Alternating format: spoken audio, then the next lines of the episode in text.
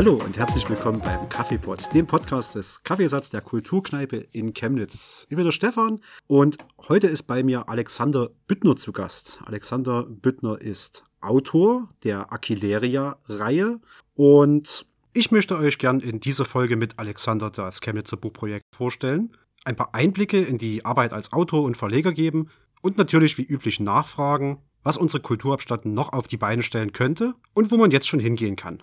Fangen wir aber erst einmal niederschwellig an. Was gibt's so zu dir zu sagen? Wer, wer bist du? Was machst du? Ein paar Sachen habe ich schon gefunden zu dir, aber vielleicht kannst du irgendwie in ein paar kurzen Worten dich mal selbst vorstellen. Hi, moin, gerne. äh, ja, Alexander ist mein Name. Ich äh, komme aus Chemnitz, habe vor ein paar Jahren auch die 30 überschritten, also bin in der Blüte meiner Jahre, meiner mhm. Schaffenskraft. Manche kennen mich vielleicht noch aus Zeiten, wo ich so ein kleines Chemnitzer Musiklabel betreut habe, über verschiedene Jahre hinweg, da ein paar Events organisiert. Bin auf dem Weg dann ins Projektmanagement gerutscht, bin jetzt im weitesten Sinne ein Projektleiter für IT-Anwendungen in der Agentur für digitale Transformationsprozesse und ähm, weil mir das noch nicht anstrengend genug ist, habe ich mir noch ein Hobby gesucht, das da heißt Bücher schreiben und nicht nur schreiben, sondern am besten auch noch gleich mit verlegen und verkaufen. Und ähm, so ist im Prinzip das Aquileria-Projekt entstanden. Aquileria, ich habe ich hab mal reingeschlunzt. Geschichtensammlung in einer, ich sage jetzt mal vorsichtig, äh, mittelalterlichen Fantasy-Welt, vielleicht eher einer erdachten Welt, in einem mittelalterlichen Setting, glaube ich. Ne? Genau. Und darüber hinaus früher Labelchef, Festivalorganisator, heute noch Roadie und Bandmanager von einer Alternative Rockband namens Emesis. Emesis. Emesis. Ja.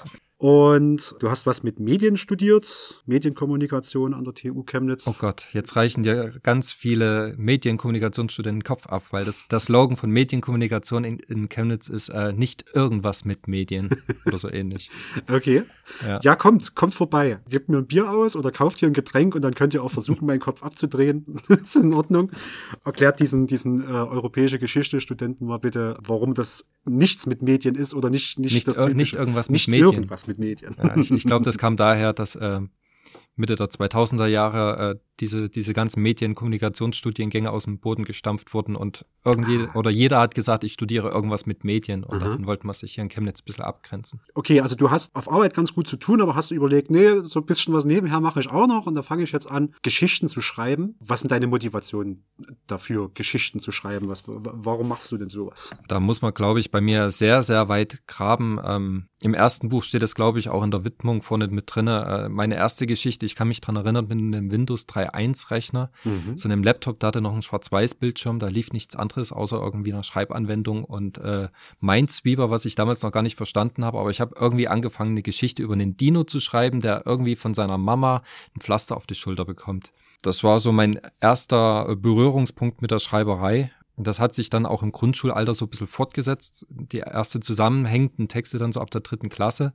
Ins Mittelalter bin ich dann über verschiedene Wege gerutscht. Ich glaube, einen großen Einfluss hatte da tatsächlich Richard Wagner. Also meine Eltern sind große Wagner-Fans. Die hm. haben mich dann auch schon zu äh, ja, sehr frühen Jahren mit in der Oper geschleift. Chemnitz ist ja auch ein ausgesprochener Richard Wagner-Standort immer gewesen. Ähm, und das gepaart mit äh, entsprechender Literatur hat bei mir eben so ein bisschen eine Mittelalter-Leidenschaft äh, geweckt. Und die Gedanken, die oder die, das Setting, in dem meine Bücher mittlerweile spielen, ist bestimmt 20 Jahre alt. Soweit geht das zurück. Mhm. Auch wenn das damals noch nicht Aquileria hieß und ähm, die Welt auch noch nicht so ausdifferenziert war, wie sie es jetzt ist mittlerweile. Das ist tatsächlich erst in den letzten fünf, sechs Jahren entstanden. Aber so kam das Ganze.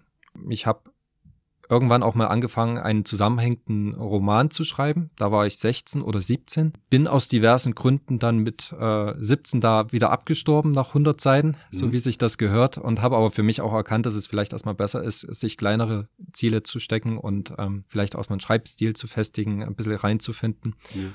Und ähm, Genau, da ist damals der erste Geschichte entstanden, die dann später, vielleicht zehn Jahre später, äh, dann auch in das Aquileria-Universum erstmal überführt wurde. Also mhm. Also die hat da noch nicht mal drin gespielt. Ich habe gelesen, du willst deine Leserinnen und Leser äh, mit deinen Geschichten auch so ein bisschen entführen in mhm. die Welt. Mhm. So, dass man mal ein bisschen aus dem Alltag rauskommt und mal in diese Welt rein Erinnerungen bewahren. Und natürlich auch so ein bisschen den Leuten danken, so über, über versteckte Botschaften oder vielleicht den Inhalt der Geschichte, die vielleicht dafür auch den Ansatz gegeben haben, ne? Genau. Und das machst du neben Aquileria auch in kürzeren Texten, also Gedichten zum Beispiel. Was gab's da noch? Eine Kindergeschichte? Ja. Das sind aber eher so dann äh, Nebenprodukte. Also ich hm. versuche das bisschen Zeit und Muße und Energie, was dann eben ähm, neben dem Job als Projektmanager bleibt, dann schon eher in Aquileria zu bündeln. Hm. Manchmal brauche ich aber irgendwie eine Ausdrucksform, die in ganz gravierenden Situationen irgendwie mal mir ein Ventil bietet. Das sind dann meistens so die Momente, wenn Gedichte entstehen. Mhm. Ähm, das sind ja auch nicht viele, das ist eine Handvoll. Ja, und äh, die Kindergeschichten hatten meistens auch einen konkreten Anlass, wenn die entstanden sind. Ja. Also ich habe eine mal für, für ein Sea Shepherd-Projekt äh, geschrieben. Mhm. Das wurde auch veröffentlicht. Da war Initiator ein Hamburger Magazin, was da einfach entsprechende Materialien gesammelt hat.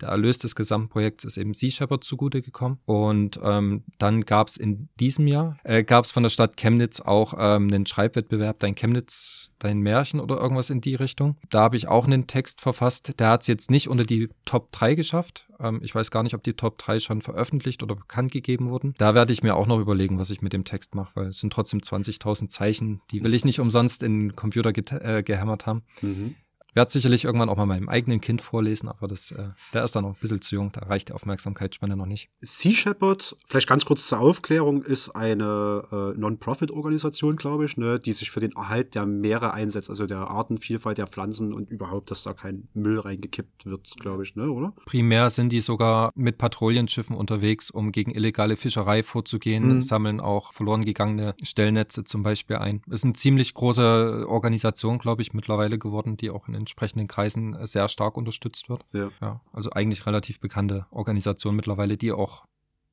denke ich, durch ihre Art und Weise des Auftretens viele Sympathisanten findet. Nicht ganz so extrem wie, wie äh, Greenpeace mhm. ähm, anno dazu mal aber trotzdem mit einer, mit einer coolen Mission. Vor allem äh, gerade in unseren Breitengrad hatten wir ja jetzt nicht ganz so viel Berührung mit dem Meer, leider. Nee.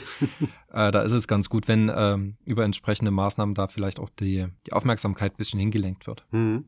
Das war, äh, wie hieß die Geschichte, der Wahl Hoffnung? Der kleine Wahl Hoffnung und die Sternschnuppe hieß, glaube ich, meine Geschichte. Ja, aber, genau. Ja, aber der Wahl Hoffnung war das Thema quasi von, von dem Magazin, die dann da quasi Geschichten und Bilder eingesammelt haben. Kann man auf alle Fälle auf deiner Homepage noch finden, ne? Also die Geschichte, ja. Aber ja. ich glaube, das Buch ist sogar schon ausverkauft. Ich habe meins tatsächlich in der Schweiz bestellen müssen. Na, dann hat es sich ja immerhin gelohnt, das ist doch in Ordnung. Ja. Okay, kommen wir mal direkt zu Aquileria. Jetzt haben wir es ja schon zwei, drei Mal genannt. Das ist quasi das Hauptprojekt, mit dem du dich dann beschäftigst. Genau. Was ist Aquileria? Wie würdest du es jemanden, der jetzt aus so unter einem Stein hervorgekrochen kam, wo er die letzten 60 Jahre gelebt hat, wie würdest du es ihm in aller Kürze erstmal so erklären?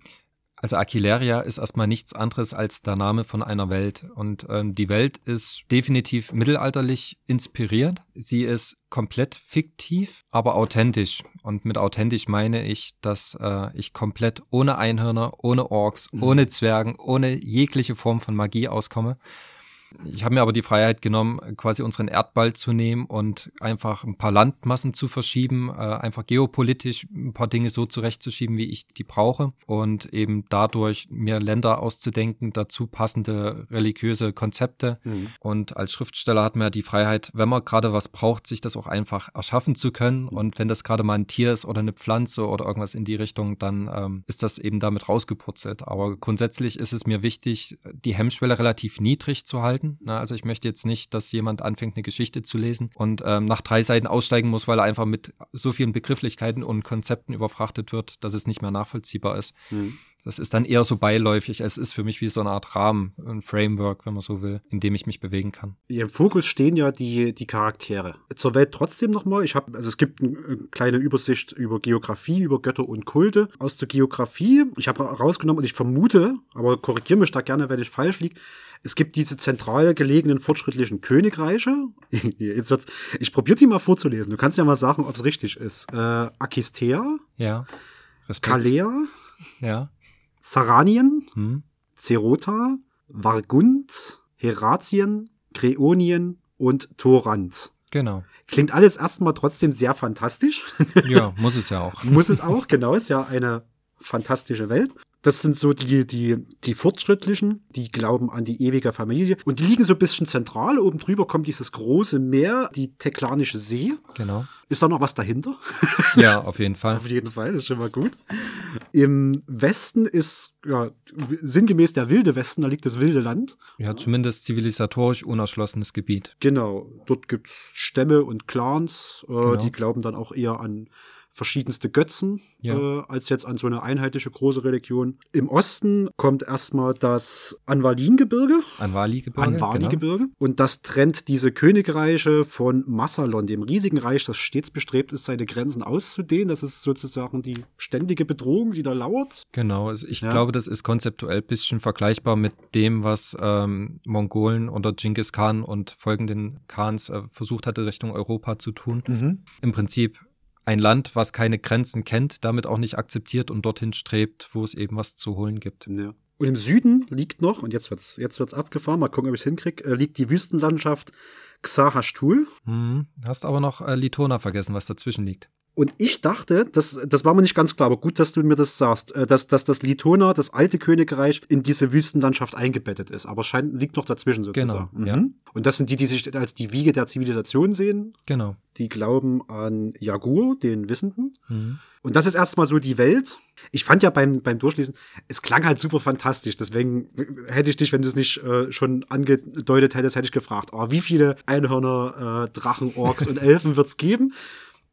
Also keine, keine, aber trotzdem wahrscheinlich ein paar Phänomene, Pflanzen, Tiere, Wesen, die so in unserer Welt nicht vorkommen? Oder ist es wirklich so absolut realistisches Mittelalter? Es ist ein wahrscheinlich auch ein Stück weit idealisiertes ja. ähm, Mittelalter, was äh, viele Berührungspunkte mit dem hat, was wir auch aus unserer Geschichte kennen. Das, was ich mir ausdenke, sind eher Nuancen um hier und da mal noch irgendwie einen Fokus oder einen Aspekt zu legen oder halt eben die Welt auch ein Stück weit von dem abzugrenzen, was wir eben kennen. Ja, weil, das hast du eingangs schon gesagt, als Motivation, ich will es nicht sagen, Realitätsflucht zu betreiben, aber zumindest ein paar Bilder vor Augen zu rufen, die man vielleicht nicht den ganzen Tag im Kopf hat. Es ist schon hilfreich, wenn man, denke ich, an der einen oder anderen Stelle mal mit was konfrontiert wird, was man eben so noch nicht gehört hat. Ja, vor allem, dass es auch was zu entdecken gibt. Genau. Also, aber trotzdem erstmal so angelehnt ans, ans Europäische oder Mittelalter, wie es in der Welt war. Und dann immer mal gespickt mit irgendwas von wegen, ah, das kenne ich noch nicht. Ja. Götter und Kulte ist auch so ein Riesenabschnitt.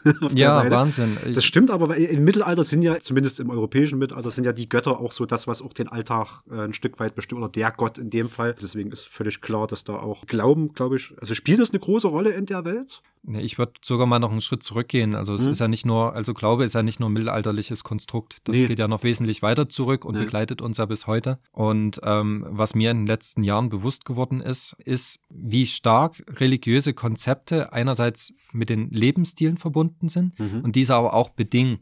Das heißt, wenn ich mich in einem gewissen kulturellen Umfeld äh, bewege und gewisse Werte habe, richtet sich auch die Religion ein Stück weiter nach oder eben auch andersrum. Und ähm, das, was ich an Religionskonzepten habe, passt eben genau zu dem, wie eine Kultur, ein Land oder die Länder sich selber auch sehen und wie sie entstanden sind mhm. und wie die sich auch gegenseitig befruchtet haben teilweise.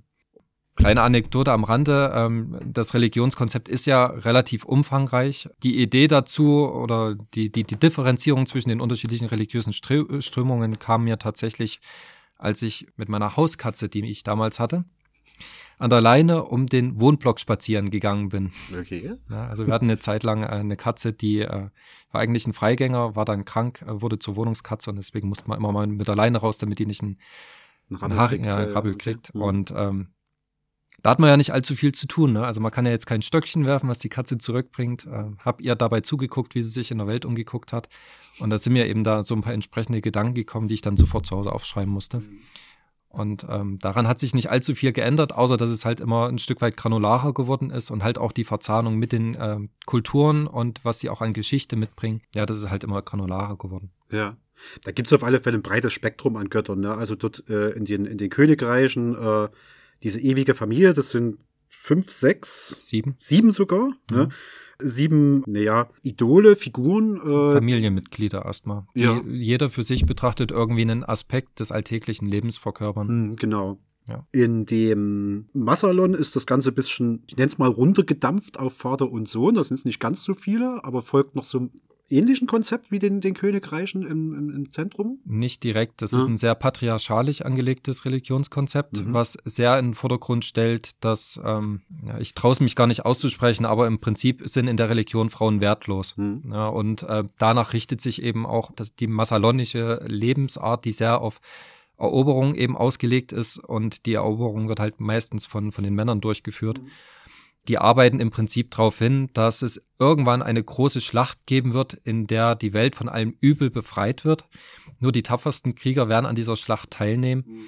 Und ähm, dieses Übel ist aber eben durch die Frauen erst in die Welt gekommen, wofür halt auch das Monatsblut dann zum Beispiel steht, was ja schon zu Lebzeiten irgendwie ein Thema ist. Und ähm, das erklärt sehr viel, aber äh, ich muss auch ehrlicherweise sagen, bei der Religion habe ich mich ein Stück weit beim Christentum bedient, also diese, diese Konstellation aus Vater und Sohn. Mhm. Das Einzige, was ich weggelassen habe, ist der Heilige Geist auf der einen Seite und dann aber auch ein Stück weit in Richtung der nordischen Mythologie mit den Walküren zum Beispiel. Ja. Das bedingt sich da irgendwo so ein bisschen. Ohne da jetzt in irgendeiner Form die nordische Mythologie oder den christlichen Glauben abtun zu wollen. Nee, das ist ja außerhalb der Wertung. Es ist ja eine, eine, eine Fantasy-Welt. Die hat natürlich Inspirationen, Genau. Ne? Aber äh, was man sich da genau rausgenommen hat, obliegt dann dem Autor und vor allem es ist ja was komplett Neues daraus entstanden. Das ist ja keine Religion, die es jetzt in der realen Welt gibt. Genau. Deswegen steht das so ein Stück weit außerhalb der Wertung. Aber es ist offenbar ein Land, in dem man zumindest Charaktere ansiedeln kann, die da vielleicht so ein bisschen Struggle mit haben könnten. Oder auch nicht. Kann auch interessant zu lesen sein. Ne? Genau ja, im, im, wilden Land drüben, da ist scheinbar, da, da ist alles möglich, habe ich den Eindruck gewonnen.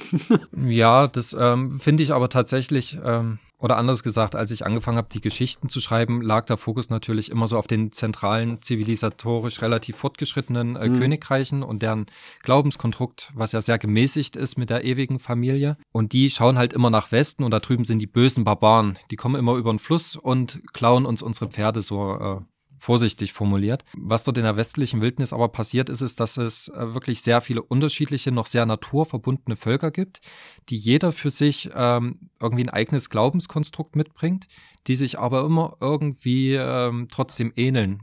Und was sie vor allem immer gemein haben, ist, dass es einerseits sehr, sehr an den tatsächlichen Ängsten und Nöten und an den Phänomenen, die sich die Menschen nicht erklären können, ausgerichtet ist. Mhm. Und dass es aber auch nicht diese eine Übermacht gibt. Also es gibt nicht den einen Gott, der perfekt ist, sondern jeder Gott hat in dem gleichen Maße, wie er Stärken hat, auch entsprechende Schwächen. Das heißt, es gibt keinen Gott, der jemals die Chance haben wird, zu alleine über irgendwas zu regieren. Ja, also das ist nicht so monotheetisch angelegt an der Stelle, was es sehr spannend macht und einem als Schriftsteller halt auch sehr viele Möglichkeiten gibt, ja, kleinere Nebengeschichten auch mit äh, sich auszudenken, die sich genau darum drehen, dass ein Gott eben auch anfällig und gewisserweise auch sterblich ist, ja. genauso wie die einzelnen Stämme einander auslöschen können und neue Stämme eben auch entstehen können.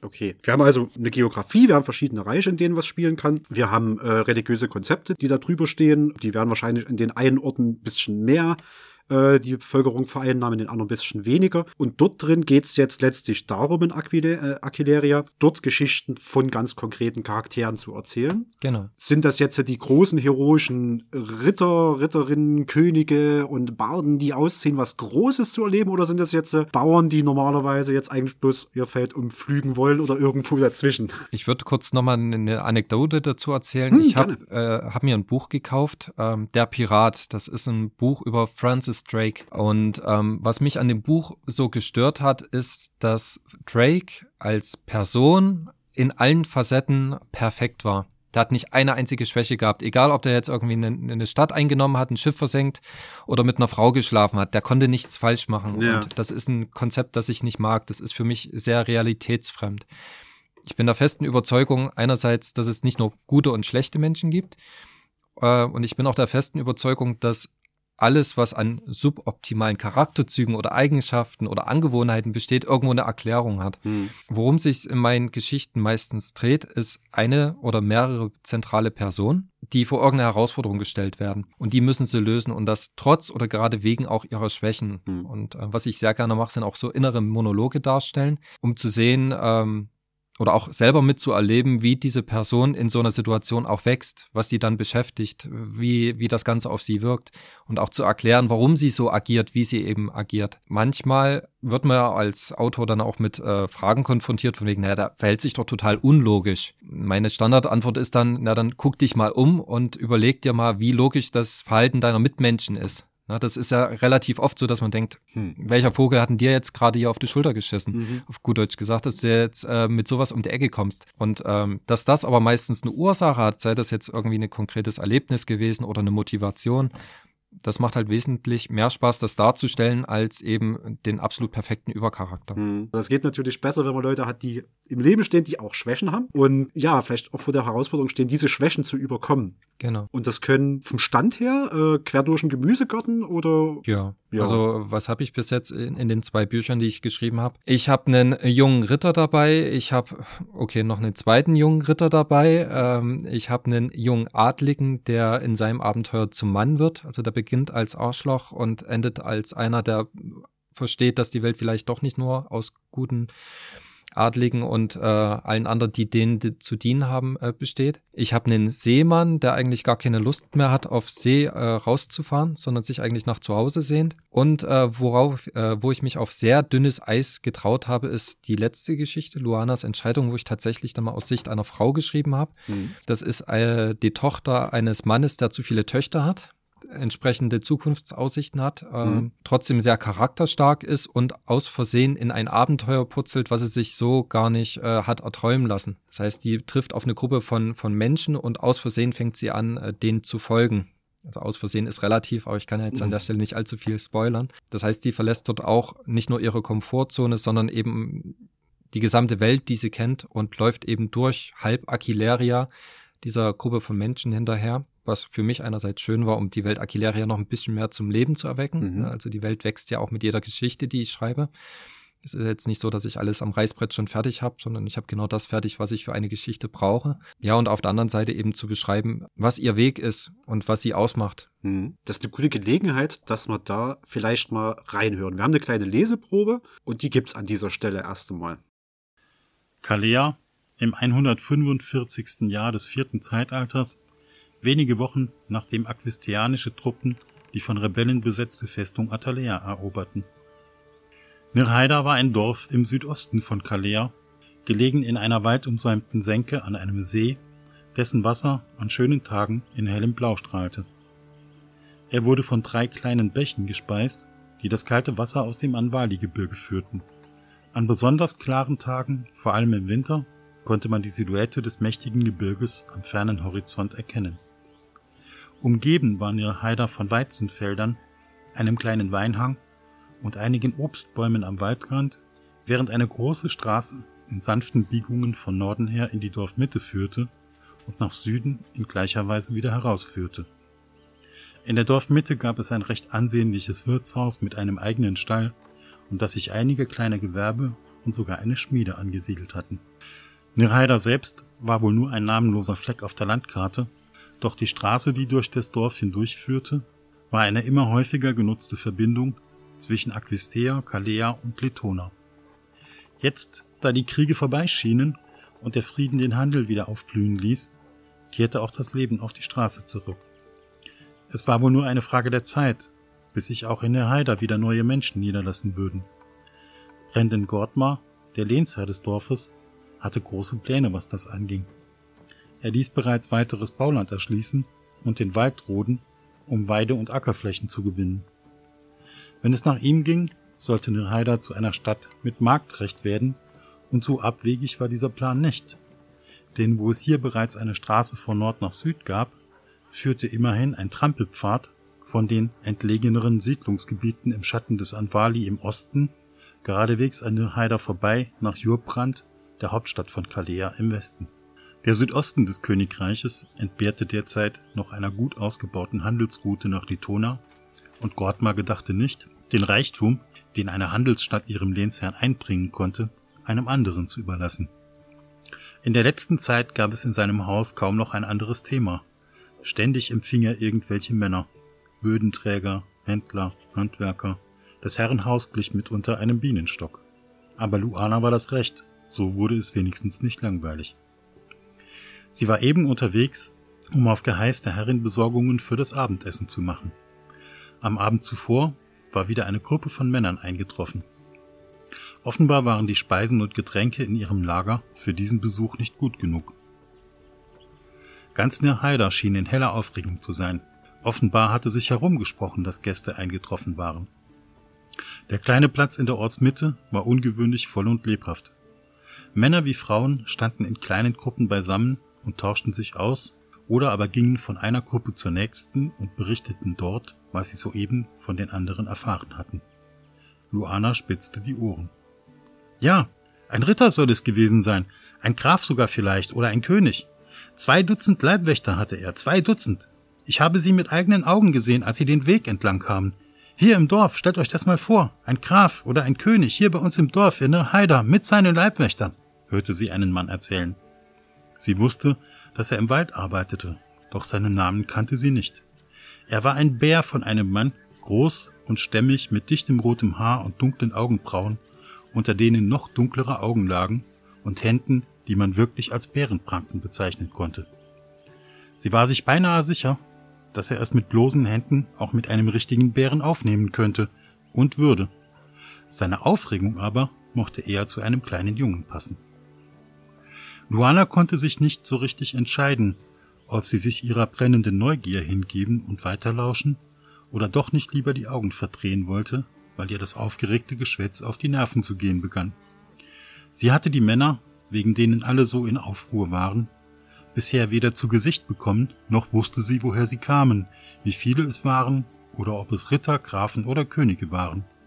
Sie vermutete jedoch, dass weder das eine noch das andere der Wirklichkeit entsprach. Sicherlich waren es einfach nur Reisende, die genug Geld oder Einfluss oder wenigstens einen Namen hatten, um nicht im Stroh der hiesigen Schenke schlafen zu müssen. Oder der alte Gortmar versprach sich einen anderen Vorteil von ihrer Anwesenheit. Das konnte auch sein. Je länger Luana den Gesprächen im Dorf lauschte, umso abenteuerlicher wurden die Behauptungen. Es schien, als würde jedes Grüppchen ein kleines Detail hinzudichten, um die anderen Geschichten zu übertrumpfen. Luana träumte gerne und mit Sicherheit brachte dieser Besuch etwas Farbe in das eintönige graue Dorfleben, aber das war kein Grund, komplett den Boden unter den Füßen zu verlieren. Ein König hier in ihr Heider. Lächerlich. Sie klemmte ihren Korb unter den Arm raffte den langen Leinenrock und machte sich auf den Rückweg. Sie hatte alles, was sie besorgen sollte, und am Ende würde sie ihre Neugier sowieso am ehesten zu Hause stillen können. Alles andere war nur Zeitverschwendung, zumal sie noch genügend andere Dinge zu erledigen hatte. Die Hirtin, die ewige Mutter, sah das anscheinend genauso, denn Autra schickte ihr einen göttlichen Windstoß, der sie in Richtung Herrenhaus schob, und ein paar dunkle Strähnen aus dem schmalen Band zerrte, das ihre Haare weitestgehend im Zaum hielt. Einen kurzen Moment rang Luana mit sich selbst, ob sie den Korb absetzen und sich der verwilderten Strähnen annehmen sollte. Das Krabbeln und Flattern war lästig, vor allem weil es die Haare immer wieder in ihre Augen trieb und das ständige Blinzeln anstrengend war. Sie lief noch ein paar Schritte und traf dann die einzig richtige Entscheidung. Sie blieb stehen, stellte den Korb ab und richtete das Band neu aus. Dann ging sie weiter.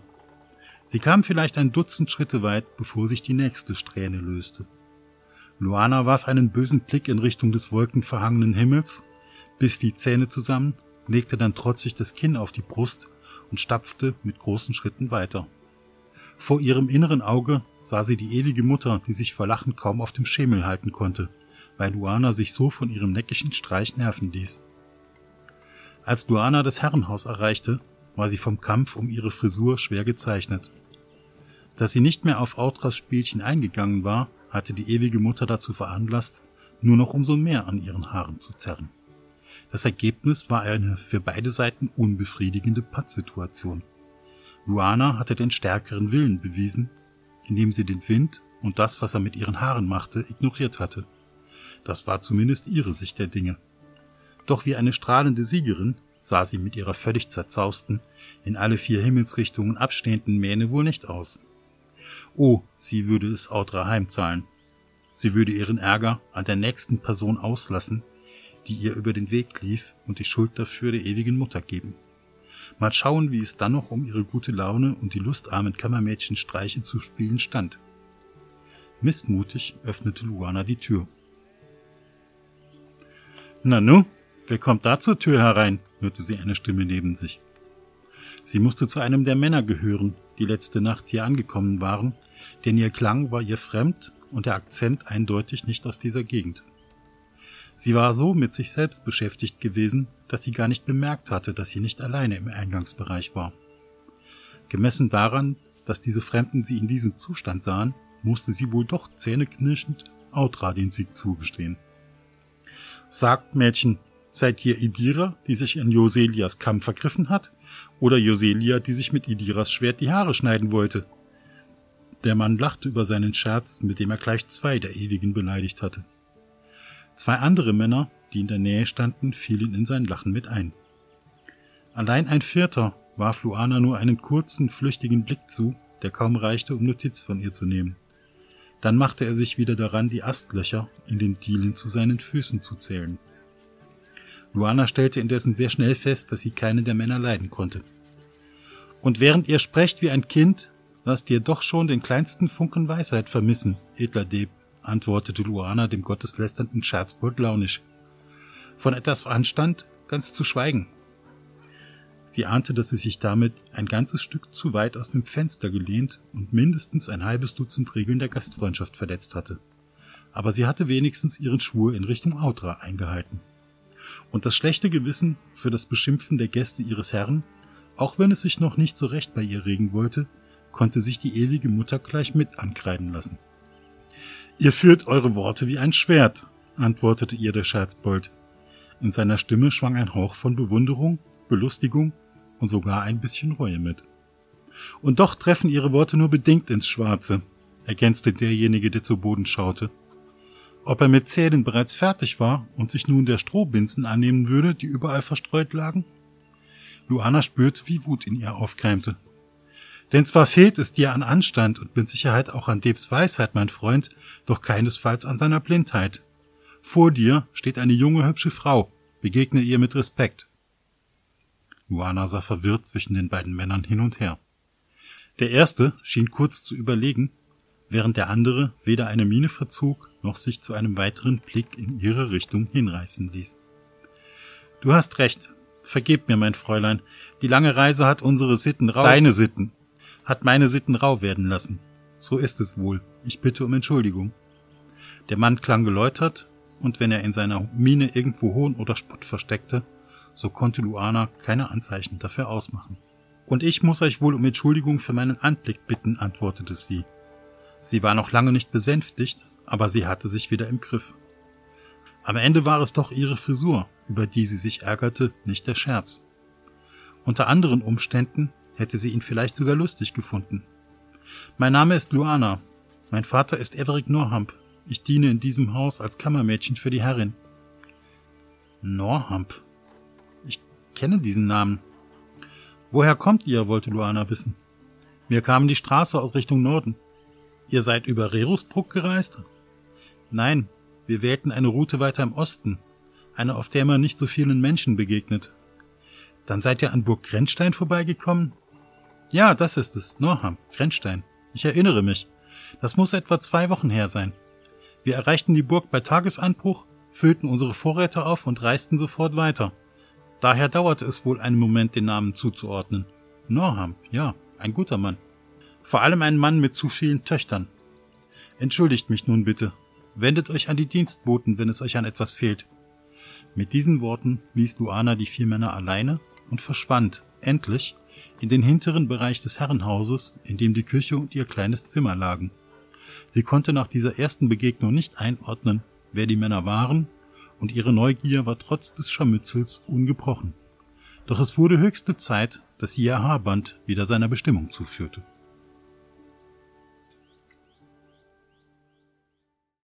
Dann melden wir uns zurück. Das war Luanas Entscheidung, also eine Leseprobe von Luanas Entscheidung, nicht die komplette Geschichte. Die müsst ihr selber lesen. Worum geht's denn in den anderen? Da war noch Elisas Lied, glaube ich noch, ne? Genau, Elisas Lied ist jetzt noch im zweiten Band. Elisas Lied ist, wie gesagt, eine Seemannsgeschichte, die ist relativ straightforward. Geht es darum, dass ein junger, nee, so jung ist er eigentlich gar nicht mehr, sagen wir einfach mal ein Seemann in seinen besten Jahren, Ü30. Äh, ja, tritt ähm, nochmal im Herbst eine Seereise an, äh, von der er nicht überzeugt ist und schlittert da von einem Unglück ins andere. Also die werden mit Piraten konfrontiert, die werden mit Stürmen konfrontiert, mit einem unfähigen Kapitän und das Ganze geht nicht ganz so gut aus und er muss dann irgendwie versuchen, wieder zurückzukommen.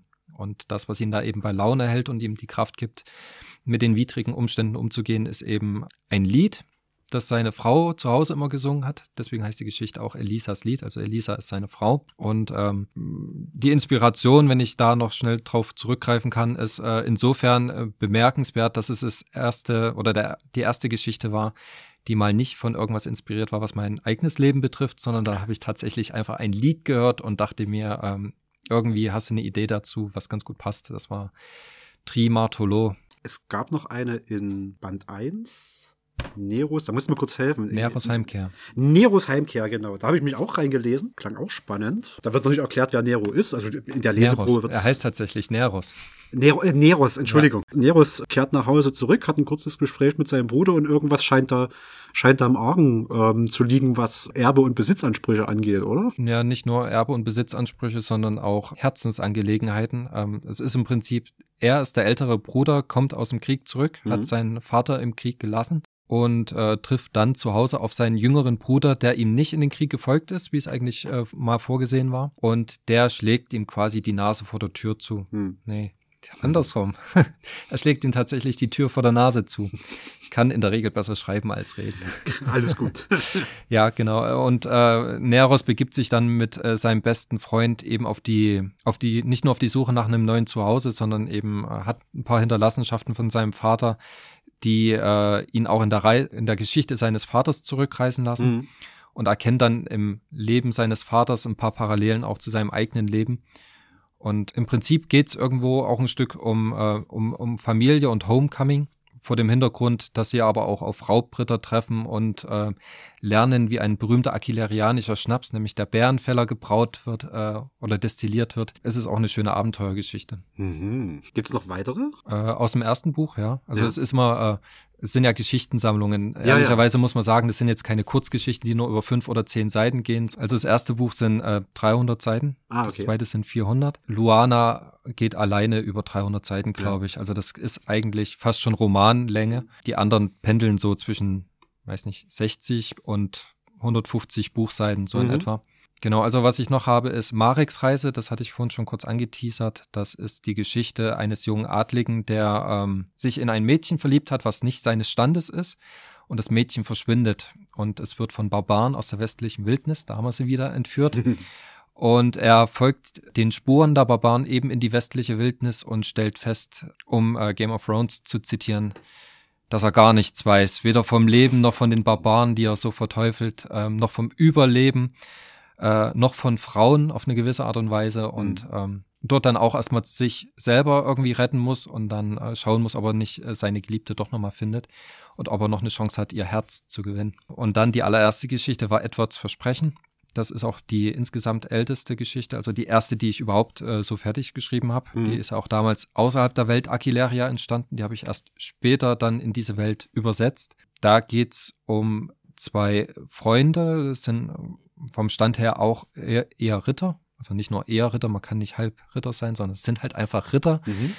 Und äh, die werden Zeuge von einem Prozess, wo einem Kindermädchen der Tod des königlichen Neffen angelastet wird.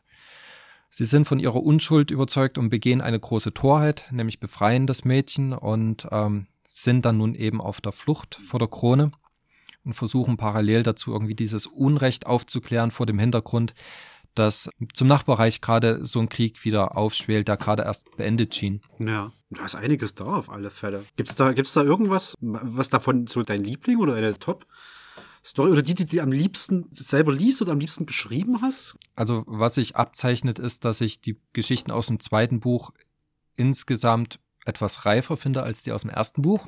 Wäre auch schlimm, wenn es, glaube ich, andersrum wäre. Wollte ich gerade sagen, vor dem Hintergrund, wie alt die aus dem ersten, äh, aus dem ersten Buch sind, mhm. ähm, sollte es auch so sein. Ja. Ich habe sie alle irgendwo lieb gewonnen. Mhm. Ähm, ich kann mich auch mit allen identifizieren. Ich stehe auch zu allen. Mhm. Jetzt an den Favoriten zu küren, ich weiß nicht, also das Problem, in Anführungszeichen, was ich habe, ist, dass äh, bis auf Elisas Lied ja alle Geschichten von Aspekten in meinem Leben irgendwie inspiriert waren. Mhm. Sei es was, was ich selber erlebt habe, sei es was, was ich vielleicht gerne erlebt hätte, mhm. sei es was, was ich gerne nicht erlebt hätte. Ähm, das heißt, ich habe da ja irgendwie einen Bezug dazu und äh, dazu sagen, die Geschichte gefällt mir nicht, wäre irgendwie gleichbedeutend mit ähm, ich stehe nicht dazu, was in meinem Leben passiert ist. Ja, da, da will ich dann gleich mal noch ein bisschen tiefer bohren. Aber erstmal bis, bis hierhin, weil jetzt wurde die Welt schon mal so ein bisschen aufgezeichnet. Es gab eine Leseprobe. Es wurden ein paar Geschichten vorgestellt. Es ist natürlich die Frage, wo kriege ich das denn jetzt her? Jetzt sitze ich hier vom Endgerät, höre das, du, das ist ja geil. Ich will mal reinlesen. Wo, wo, wo muss ich mich hinwenden? Ähm, also was man dazu sagen muss, ist, dass wir das ja als Verlag, Scalata Media, das ist ja nichts anderes als mein eigener Verlag, also im Prinzip mhm. eine, eine, Hülle für, für das Self-Publishing. Wir arbeiten mit regionalen Partnern zusammen. Das ist irgendwie in meiner DNA so drin. Ne? Also es, das Projekt ist nicht darauf ausgelegt, dass ich davon irgendwie meine Brötchen verdiene. Es ist eher so eine Kostenamortisierung. Mhm. Und deswegen haben wir auch in einer kleinen Auflage gedruckt. Das erste Buch haben wir hier auf dem Sonnenberg gemacht, bei Donut. Das zweite Buch haben wir jetzt in Leipzig gemacht. Ähm, was beide Produktionen vereint, ist die Stückzahl von 131 Stück in der Originalauflage. Und das bedingt auch, dass den Vertriebswegen gewisse Grenzen gesetzt sind. Mhm. Weil in dem Moment, wo ich in den Großhandel will, brauche ich eine ISBN-Nummer, ich brauche eine EAN, ich muss einen Eintrag im, im entsprechenden Handelsregister machen. Das kostet alles Geld. Und ähm, das ist Geld, was ich über eine Auflage von 130 Büchern nicht wieder erwirtschaften kann. Mhm. Und das sind mehrere hundert Euro allein dafür, dass ich mir den Vertriebsweg aufmache. Und da hat äh, der Buchhändler selber noch nicht einen Cent von dem Buch gesehen. Mhm. Deswegen ähm, läuft das hauptsächlich, zumindest das gedruckte Buch, äh, über den Direktvertrieb bei uns über den Verlag, also skalatar.de. Oder dann eben jetzt in Chemnitz gibt es das Buch bei Lessing Company auf dem Kassberg, die Universitas äh, auf dem Campus, also mhm. Reichenhainer Straße draußen. Und auf der Zwickauer Straße gibt es noch Karls Kunsthaus, die führen das Buch auch, beziehungsweise die Bücher. Und ansonsten, wer das E-Book lesen will, ähm, es gibt es ja auch als e äh, mhm. EPUB und äh, PDF, entweder auch direkt bei uns oder aber über sämtliche Portale, die es auf der Welt gibt. Okay. Da sind wir auch vertreten, aber halt nur mit dem E-Book. Also guckt mal am besten einfach mal erstmal auf aquileria.de drauf, weil dort auch wahrscheinlich die Vertriebswege oder die, die genau. Kaufmöglichkeiten mit angezeigt werden. Ja, ist ein Link zum Shop dabei. Ist ein Link zum Shop dabei, das ist sehr gut, genau. Und dann hatte ich noch gelesen, dass eine Spotify-Playlist und ein Hörbuch in Arbeit oder sogar schon da sind. Kannst du darüber noch was sagen? Ja, also das ist grob umrissen. Es gibt eine echt mega tolle, hammermäßige Spotify-Playlist, mhm. äh, die aber einfach nur eine Zusammenstellung von Musik ist, die ähm, thematisch passt. Mhm. Also äh, jetzt nicht unbedingt mit E-Gitarren und äh, Synthesizer, sondern ähm, ja eher akustische Musik. Die kann ich mir aber dann quasi anmachen, wenn ich das Buch in meinen Händen halte und es ist Sonntag und ich lege ja, mich auf der Couch. Also es, es sind trotzdem Vocals dabei. Also wer ja. äh, zum Beispiel nicht lesen kann, wenn ne nebenbei jemand singt, äh, für den ist die Playlist nichts, aber es ist vom, von der Stimmungslage her was, was, was gut in die Welt mitpasst. Okay. Ne? Ähm, ist auch bunt gemischt. Äh, ich habe Gaming-Musik dabei, also aus äh, den Witcher-Spielen zum Beispiel sind Sachen dabei. Äh, aus das passt äh, auf äh, erstaunlich viele Sachen drauf, ja, kann ich dir vorher sagen. Kann, kann, man, kann man nicht leugnen. Mach das mal beim Kochen an. Als ob von diesem Gericht das Schicksal der Welt abhängen würde. Das ist großartig. ja, ich glaube, wenn ich koche, läuft eher Power Metal. Ich habe da nicht so viel Geduld beim Kochen. Das äh, gebe ich gerne ab.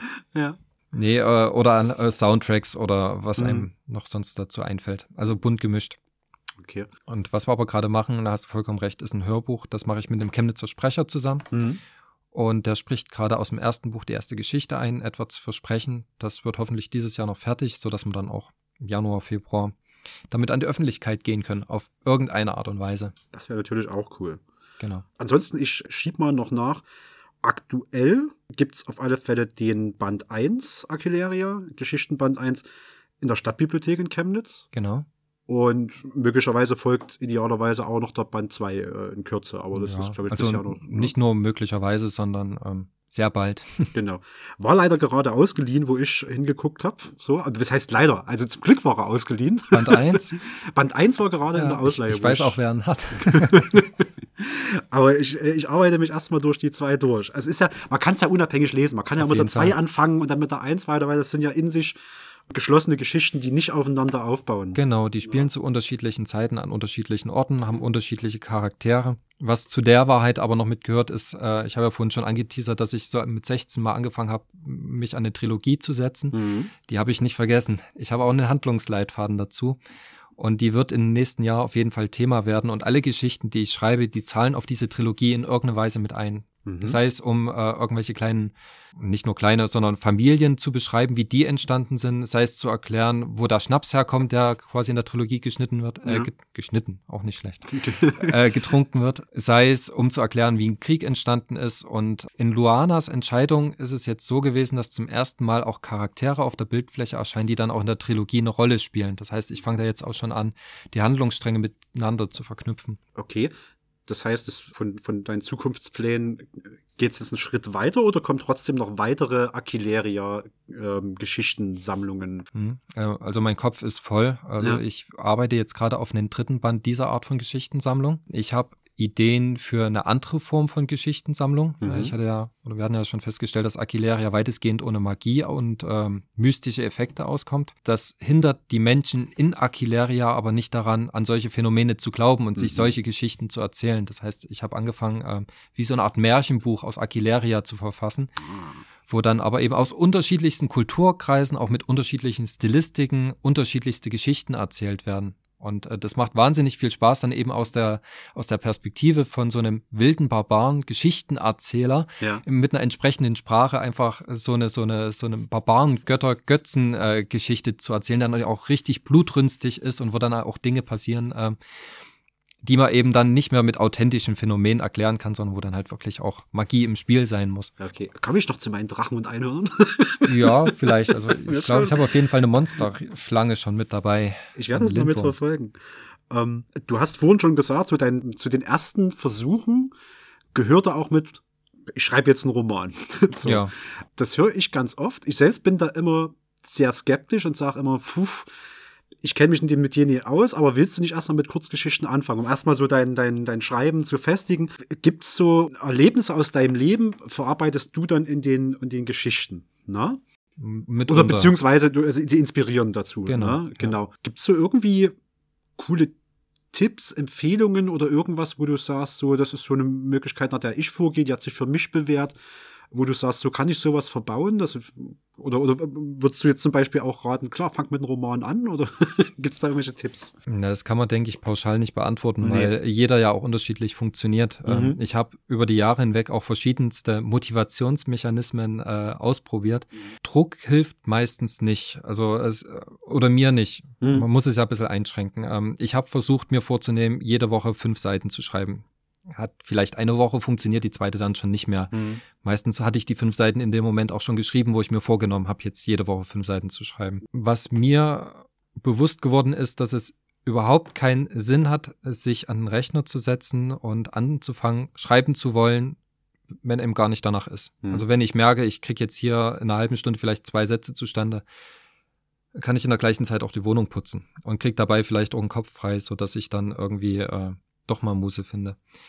Äh, was mir hilft, ist nach 22 Uhr zu schreiben, weil dann bin ich einerseits zu müde, um mich ablenken zu lassen. Das ist gut, um in den Flow zu kommen. Und vor allem passiert im Internet nichts mehr. Das heißt, wenn man am Rechner sitzt, ist man ja immer in Versuchung, irgendwas anderes zu machen. Aber die meisten Leute, mit denen man interagieren kann, die schlafen. Die Redaktionen sind im Feierabend. Da passiert einfach nichts mehr. Ja, und wenn man da einmal so im Flow drinne ist, dann geht's. Aber die Herausforderung ist ja, in den Flow reinzukommen ist manchmal auch eine Typensache. Ne? Also ich habe ich hab meine Fall. besten Hausarbeiten auch nachts geschrieben, ja. weil du da eine andere Ruhe hast. Also Hausarbeiten für die Uni, ne? das ist jetzt nicht zu vergleichen mit, ich schreibe, schreibe äh, Geschichten oder gar Romane. Würde ich noch nicht mal so sagen. Ja. Also was, die, was den meisten Leuten am Anfang nicht bewusst ist, also ich schreibe ein Buch, klingt so romantisch. Mhm ein Buch zu schreiben ist zu 98 Prozent scheiß Fleißarbeit. Ja. Das ist einfach auch ein Handwerk ja, ja. Äh, auf verschiedenster Ebene. Also in dem Moment, wo ich einen Text geschrieben habe, ist es noch kein fertiger Text. Da, da gehört noch wesentlich mehr dazu. Am Anfang eines Buches steht immer die Idee und das ist das, was einen begeistert. Aber wenn man jetzt auch mal überlegt, wie viel Zeit man ins, ins Schreiben investieren muss, wie lange man sich mit dieser Idee auseinandersetzt, äh, wie frustrierend die Idee für einen auch sein kann, da an der Stange zu bleiben, ist halt echt schwer. Mhm. Und ähm, was mir persönlich immer geholfen hat, ist mir die Idee als Handlungsleitfaden aufzuschreiben. Da geht manchmal über zwei Seiten, manchmal geht er über zehn. Und ich bin so ein Dopaminsüchtiger. Ich hake Dinge gerne ab. Mir fetzt das. Ich brauche das. Äh, vielleicht auch meinem beruflichen Kontext irgendwo geschuldet. Ja. Ich markiere mir dann immer das äh, in dem Handlungsleitfaden, was ich tatsächlich dann ausformuliert habe. Da bleibt auch genug, was ich mal an Idee hatte, was dann irgendwie nicht mehr dazu passt.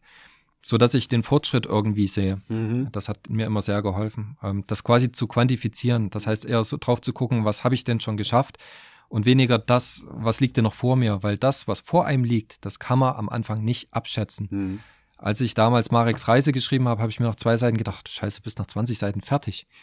Das war dann die längste Geschichte, die ich jemals geschrieben habe, mit, äh, also zu dem Zeitpunkt. Mhm. Luana hat jetzt nochmal alles getoppt. Also was ich sagen möchte ist, man muss rausfinden, wann man selber am besten imstande ist zu schreiben. Ja, und man sollte, also vielleicht Think Big ist immer cool. Ne? Also wenn man keine Träume hat, hat man keine Ziele und mhm. wenn man keine Ziele hat, fängt man nicht mit irgendwas an. Deswegen nimm dir auf jeden Fall einen Roman vor. Mhm. Ähm, hab aber eventuell den Mut, die Idee auch nochmal beiseite zu legen, wenn du merkst, okay, ähm, es läuft doch nicht so flüssig, weil wenn du am Ende 10, 15 Jahre an so einem Buch schreibst, ähm, weiß nicht, ob das, ob die Langzeitmotivation dann da, da tatsächlich gegeben ist. Netto-Schreibzeit in guten Zeiten ähm, schaffe ich in zwei, drei Stunden 10, 15 Seiten. Wenn du das auf so ein Buch hochrechnest, theoretisch könntest du so ein Buch äh, effizient in zwei, drei Wochen schreiben. Ja. Ich brauche drei Jahre dafür, zwei, drei Jahre. Ne? Also das ist dann. Es ist ja auch eine Sache, also es ist ja auch nicht dein Hauptjob, ne? Du machst das ja neben ja. beruflich.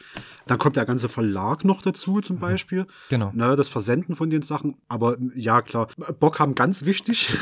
ja, erstmal eine gute Idee haben, hinter der man steht. Ja. Bock und Ideen rausfinden, wann man gut schreiben kann und sich möglichst die Zeit dafür frei machen. Also geht auch nicht immer, ne? Wenn, wenn, wenn ja. du einen Job hast, der es erfordert, von 8 bis 16 Uhr in, irgendwo zu sitzen, ist es schwierig, wenn 12 Uhr deine, deine Kernzeit ist. So. Aber auch im Uni-Kontext zu bleiben, was ich dort erlebt habe, ist, ich glaube, ich habe die Zusammenfassung für meine Masterarbeit damals in der Badewanne geschrieben. Mhm. Es ist immer so, dass die Inspirationsquellen und die Muse dann kommt, wenn man gerade keinen Stift, weder digital noch analog zur Hand hat. Mhm.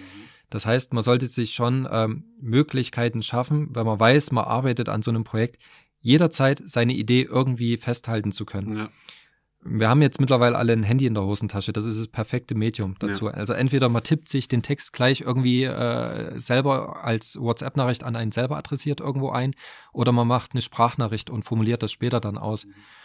Ähm, was ich auch gerne mache, ist dann halt einfach Text schon mal zu haben. Also wenn ich eine Handlung habe, dann ist die da. Das ist wie ein Skelett. Ausformulieren, verbessern, was auch immer, kann ich es ja dann immer noch. Aber ja, man sollte jederzeit darauf gefasst sein, dass man in den unmöglichsten Situationen in die Verlegenheit kommt, jetzt irgendwas aufschreiben zu wollen oder festhalten zu wollen.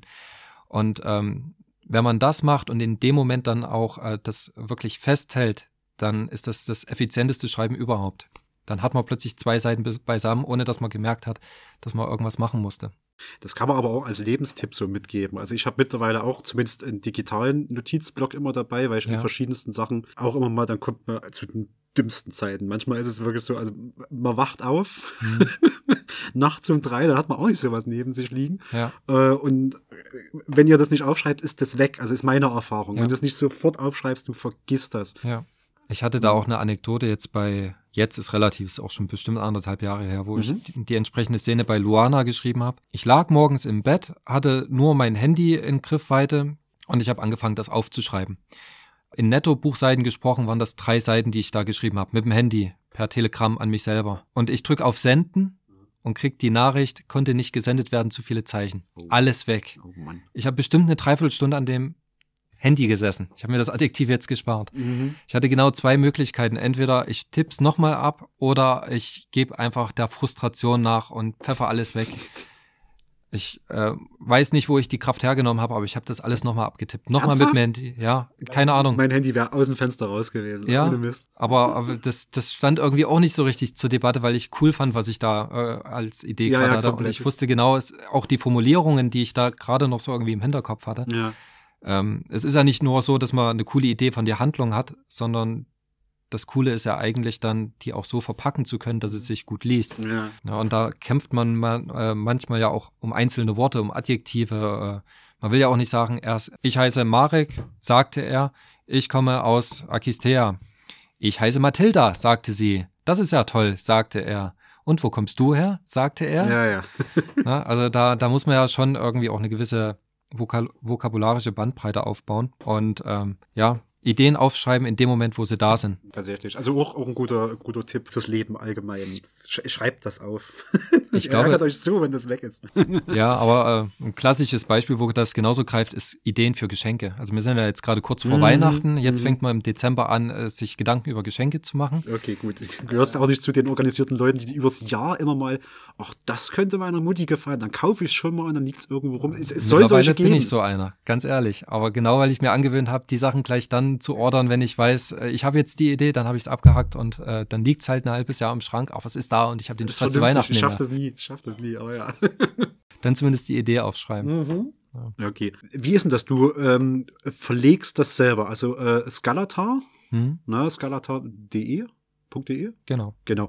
Das ist, äh, Scalata Media ist der Verlag, über den du das vertreibst. Wie, wie kommst du denn zu der Entscheidung? Also ist das, ist, äh, sind die Hürden für Verlag XY, sind die Hürden da so hoch? Ist das sinnvoller, das auf die Weise zu machen? Wie, wie ist denn da die Entscheidung dahin gewesen? Ganz ehrlich? Ja? Keine Ahnung, ob die Hürden so hoch sind. Ich habe nie versucht, mein Manuskript an den großen Verlag zu schicken. Okay es ist nicht so, dass ich nicht drüber nachgedacht habe. Ähm, mhm. Es ist auch nicht so, dass ich jetzt uneingeschränkt jedem empfehlen würde, in äh, Self-Publishing äh, zu gehen. Äh, Im Gegenteil. Wo kommt's bei mir her? Also ich habe die Sachen schon immer gerne von A bis Z selber unter Kontrolle gehabt. Mhm. Vielleicht habe ich hier und da so gewisse charakterliche Tendenzen, dass ich Dinge gerne kontrolliere.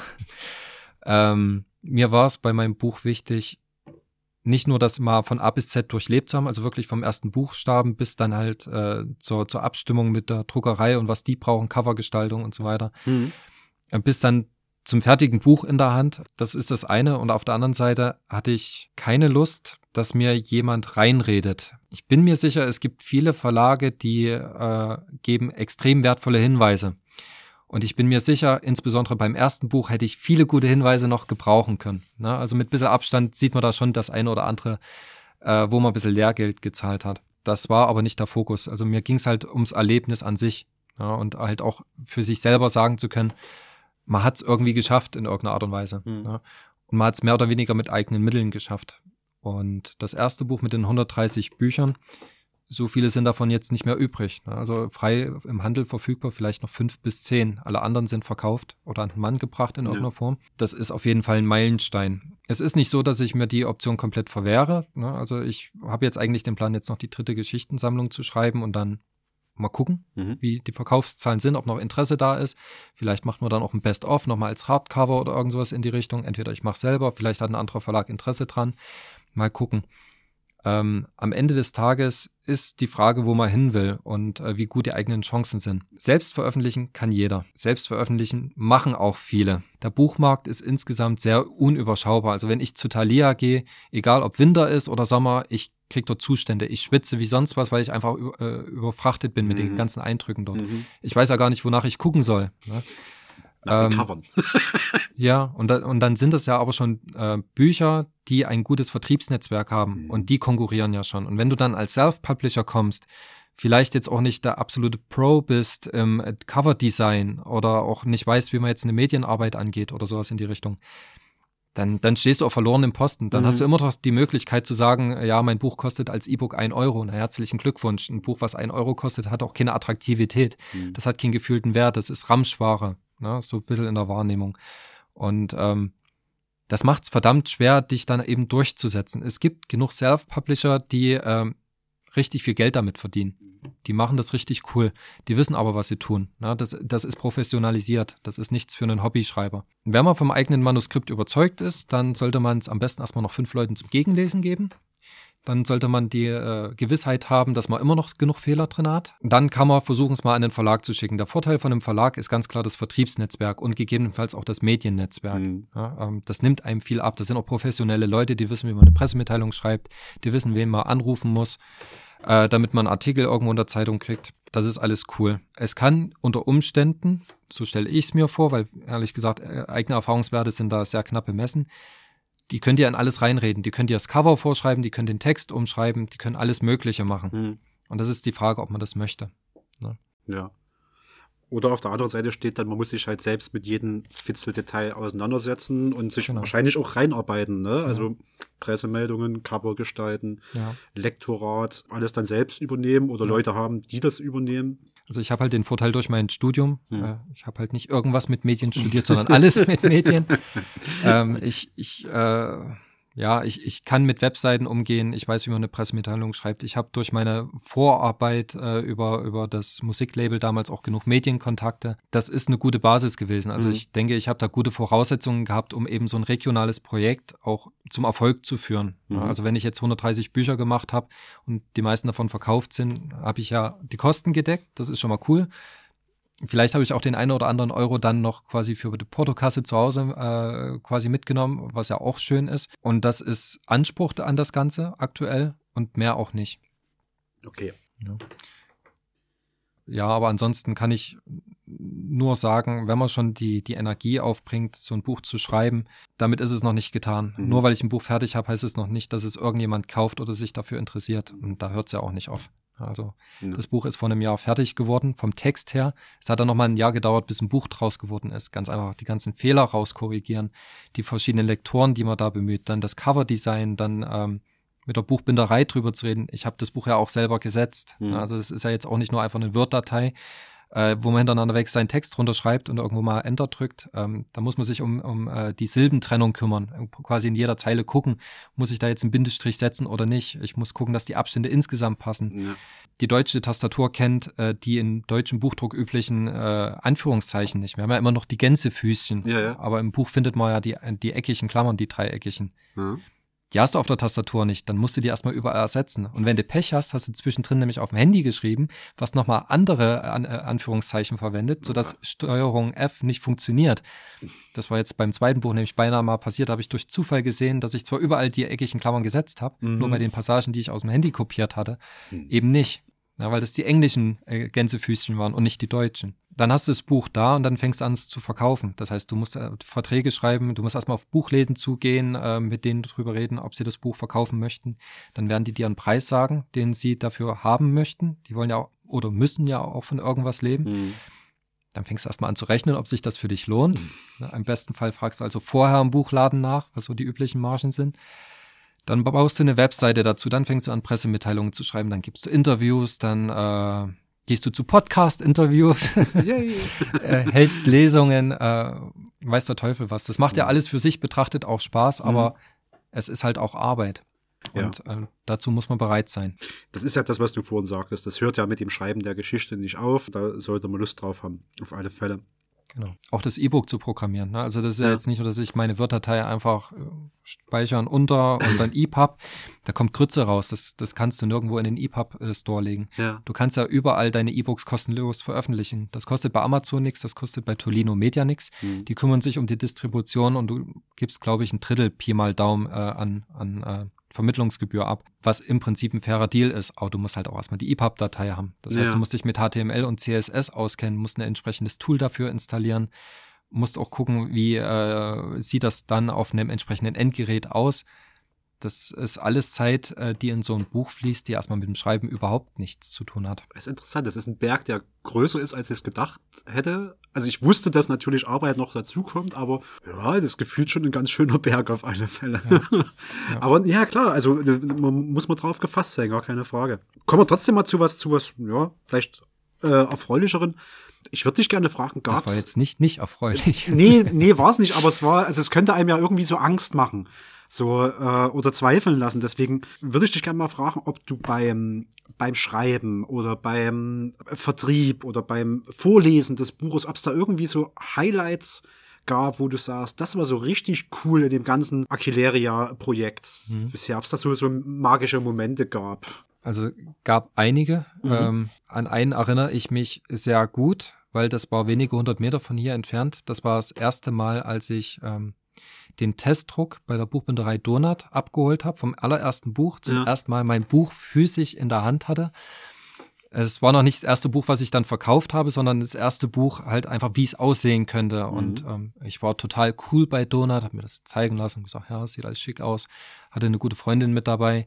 Dann sind wir bei Donut raus, haben die Tür zugemacht und ich habe erst meinen gesamten Sonnenberg zusammengeschrien vor Freude. Das war einfach so eine riesige Befreiung in dem Moment, ja. ähm, ein riesiger Meilenstein, den man ja auch in seinem Leben irgendwo erreicht. Das sind 300 Seiten, die ich produziert habe, von vorn bis hinten. Genau. Wie geil. Ja, ja. okay. Und äh, es endet ja auch, so ehrlich muss man auch sein, wenn man mir bis jetzt zugehört hat, es endet eine Leidenszeit. Ja, also mhm. in, in dem Moment von der Entstehung der letzten Idee bis das Buch dann da ist, vergeht halt noch das Schreiben der letzten Idee und dann ja. halt das Ganze, was ich noch drumherum erzählt habe es ist halt einfach überwältigend, dann ähm, das in der Hand zu halten. Mhm.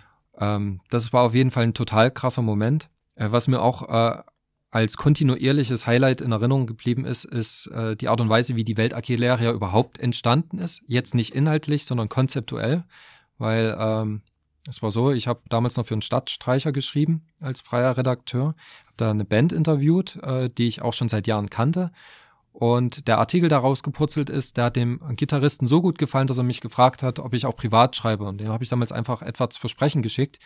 Äh, ich glaube, die Geschichte hieß damals noch Das Versprechen oder äh, Venatio Vulpinus, also Fuchsjagd auf Latein. Ja. Und der fand es so cool, was ich da gemacht habe, ähm, dass er die Idee hatte, das Ganze zu illustrieren. Da habe ich gesagt, halt, für die eine Geschichte lohnt sich das nicht, ähm, aber ich schreibe gerade eine zweite. Und ähm, hat sich dann so ein bisschen herausgestellt, dass es cool wäre, ein, Buchprojekt draus zu machen. Und damit es ein cooles Buch ist, wäre es ja cool, wenn das alles in der gleichen Welt äh, stattfindet. Und so kamen wir überhaupt erst auf den Gedanken, diese Welt Aquileria als Framework aufzubauen. Ah. Und wir haben uns da regelmäßig in Leipzig auf Kaffee und Kuchen getroffen, da beim Bäcker, und haben dort ein, zwei Stunden äh, drüber philosophiert, aber damals beruflich äh, nicht so ganz happy mit dem, was er gemacht hat, hat sich als Künstler gerade selbstständig gemacht. Und wir hatten dann so Aktionen laufen, wie er hat gesagt, na, er hat jetzt zum 30.09. gekündigt. Dann will er sich ein halbes Jahr Zeit nehmen, um zu gucken, was er als Künstler erreichen kann, ob er halt sich wirklich eine Selbstständigkeit aufbauen kann. Und ich habe gesagt, Frank, pass auf, zum 30.09. habe ich Neros Heimkehr fertig. Oder ich glaube, es war sogar Mareks Reise. Und am Abend vorher war ich natürlich nicht fertig. Ich habe bis nachts um vier gesessen und die letzten 20 Seiten runtergerattert, um einfach nur diese Deadline zu halten. Ich habe da noch zwei Stunden geschlafen, am nächsten Tag nach, nach Leipzig. Äh, ich glaube, meine Augenringe haben bis zum Kniekehlen gereicht. Äh, aber er war selbstständig als Künstler. Ich hatte meine neue Geschichte fertig und wir waren einfach mit der Welt zufrieden. Okay. Ja.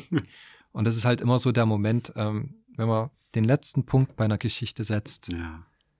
Es ist es ist meistens nachts um drei, die ganze Welt schläft, du kannst niemanden wecken. Ja. Aber es ist halt einfach, es ist, es ist toll. Es ist, äh, das ist der Moment, für den man das Ganze irgendwo auch macht. Ja. Also weswegen wir über, oder der, was zu dem gesamten Themenkomplex ja auch gehört, es ist ja nicht nur das Bücherschreiben, äh, was ja die ganzen Highlights bis jetzt waren. Ich habe ja für das erste Buch auch schon den Online-Shop gehabt. Mhm. Und in dem Moment, oder es gab ja den berühmten Tag X, wo ich äh, auf Veröffentlichen geklickt habt, also quasi die Shop-Bestellung freigegeben habe. Und in dem Moment, wo äh, die erste Mail reinkam, dass ich ein Buch verkauft habe, da musste ich, ich glaube, ich habe sie nicht ganz verdrücken können, aber die ersten ein, zwei Tränchen liefen da schon, weil einem da so bewusst wird, okay, du hast jetzt nicht nur ein Buch geschrieben, sondern du hast ein Buch verkauft und du bist offiziell jetzt Buchautor, Schriftsteller und irgendjemand wird dein Buch im Schrank stehen Warst haben. Warst du zu Hause oder auf Arbeit, wo dich die Mail erreicht hat? Ich war tatsächlich auf Arbeit. Ach Mann. ja, ich glaube, das hat in dem Moment keinen Unterschied gemacht. Also bei meinem Arbeitgeber ist es äh, ein sehr, sehr familiäres Miteinander. Sie wirkt wahrscheinlich ausgerastet. Ja. In so einen Pool in den Garten gestellt und irgendwie mit Champagner aufgefüllt und so.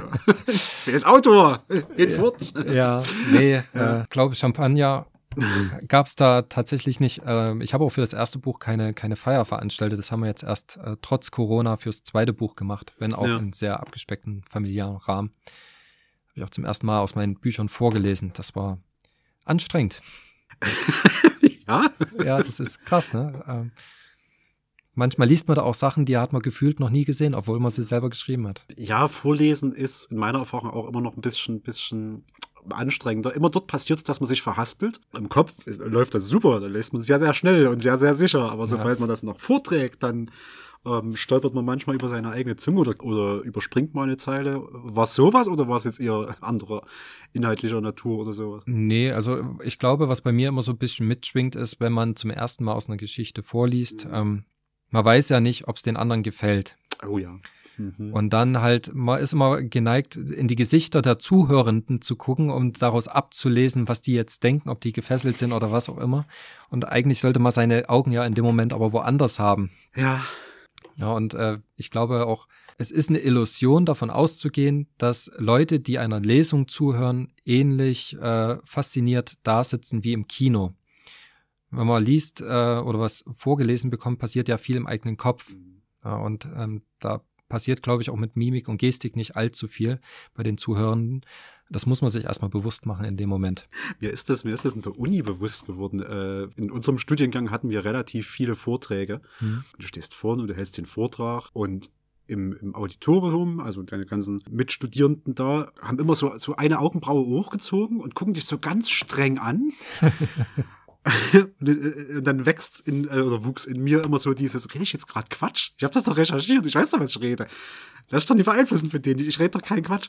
Dann war das durch und hinterher gehst du zu paar, die du kennst und, und sagst, war irgendwas nicht in Ordnung? Nee, wieso? Ihr, ihr habt mich alle komplett, haben mich so streng angeguckt. Nee, wir haben dir aufmerksam zugehört. das hat sich da oben überhaupt nicht ange so angefühlt. Ja. Ich weiß genau, was du meinst, also jetzt aus, ja. aus, aus Vorträgen raus.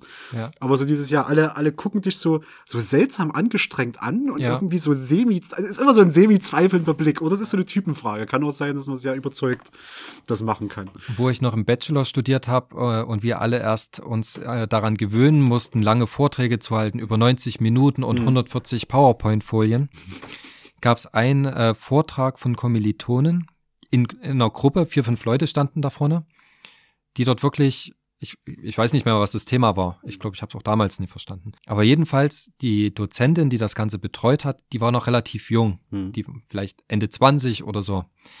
Und plötzlich haut die dort raus, könnten Sie mal bitte sich und das Thema unter Kontrolle halten.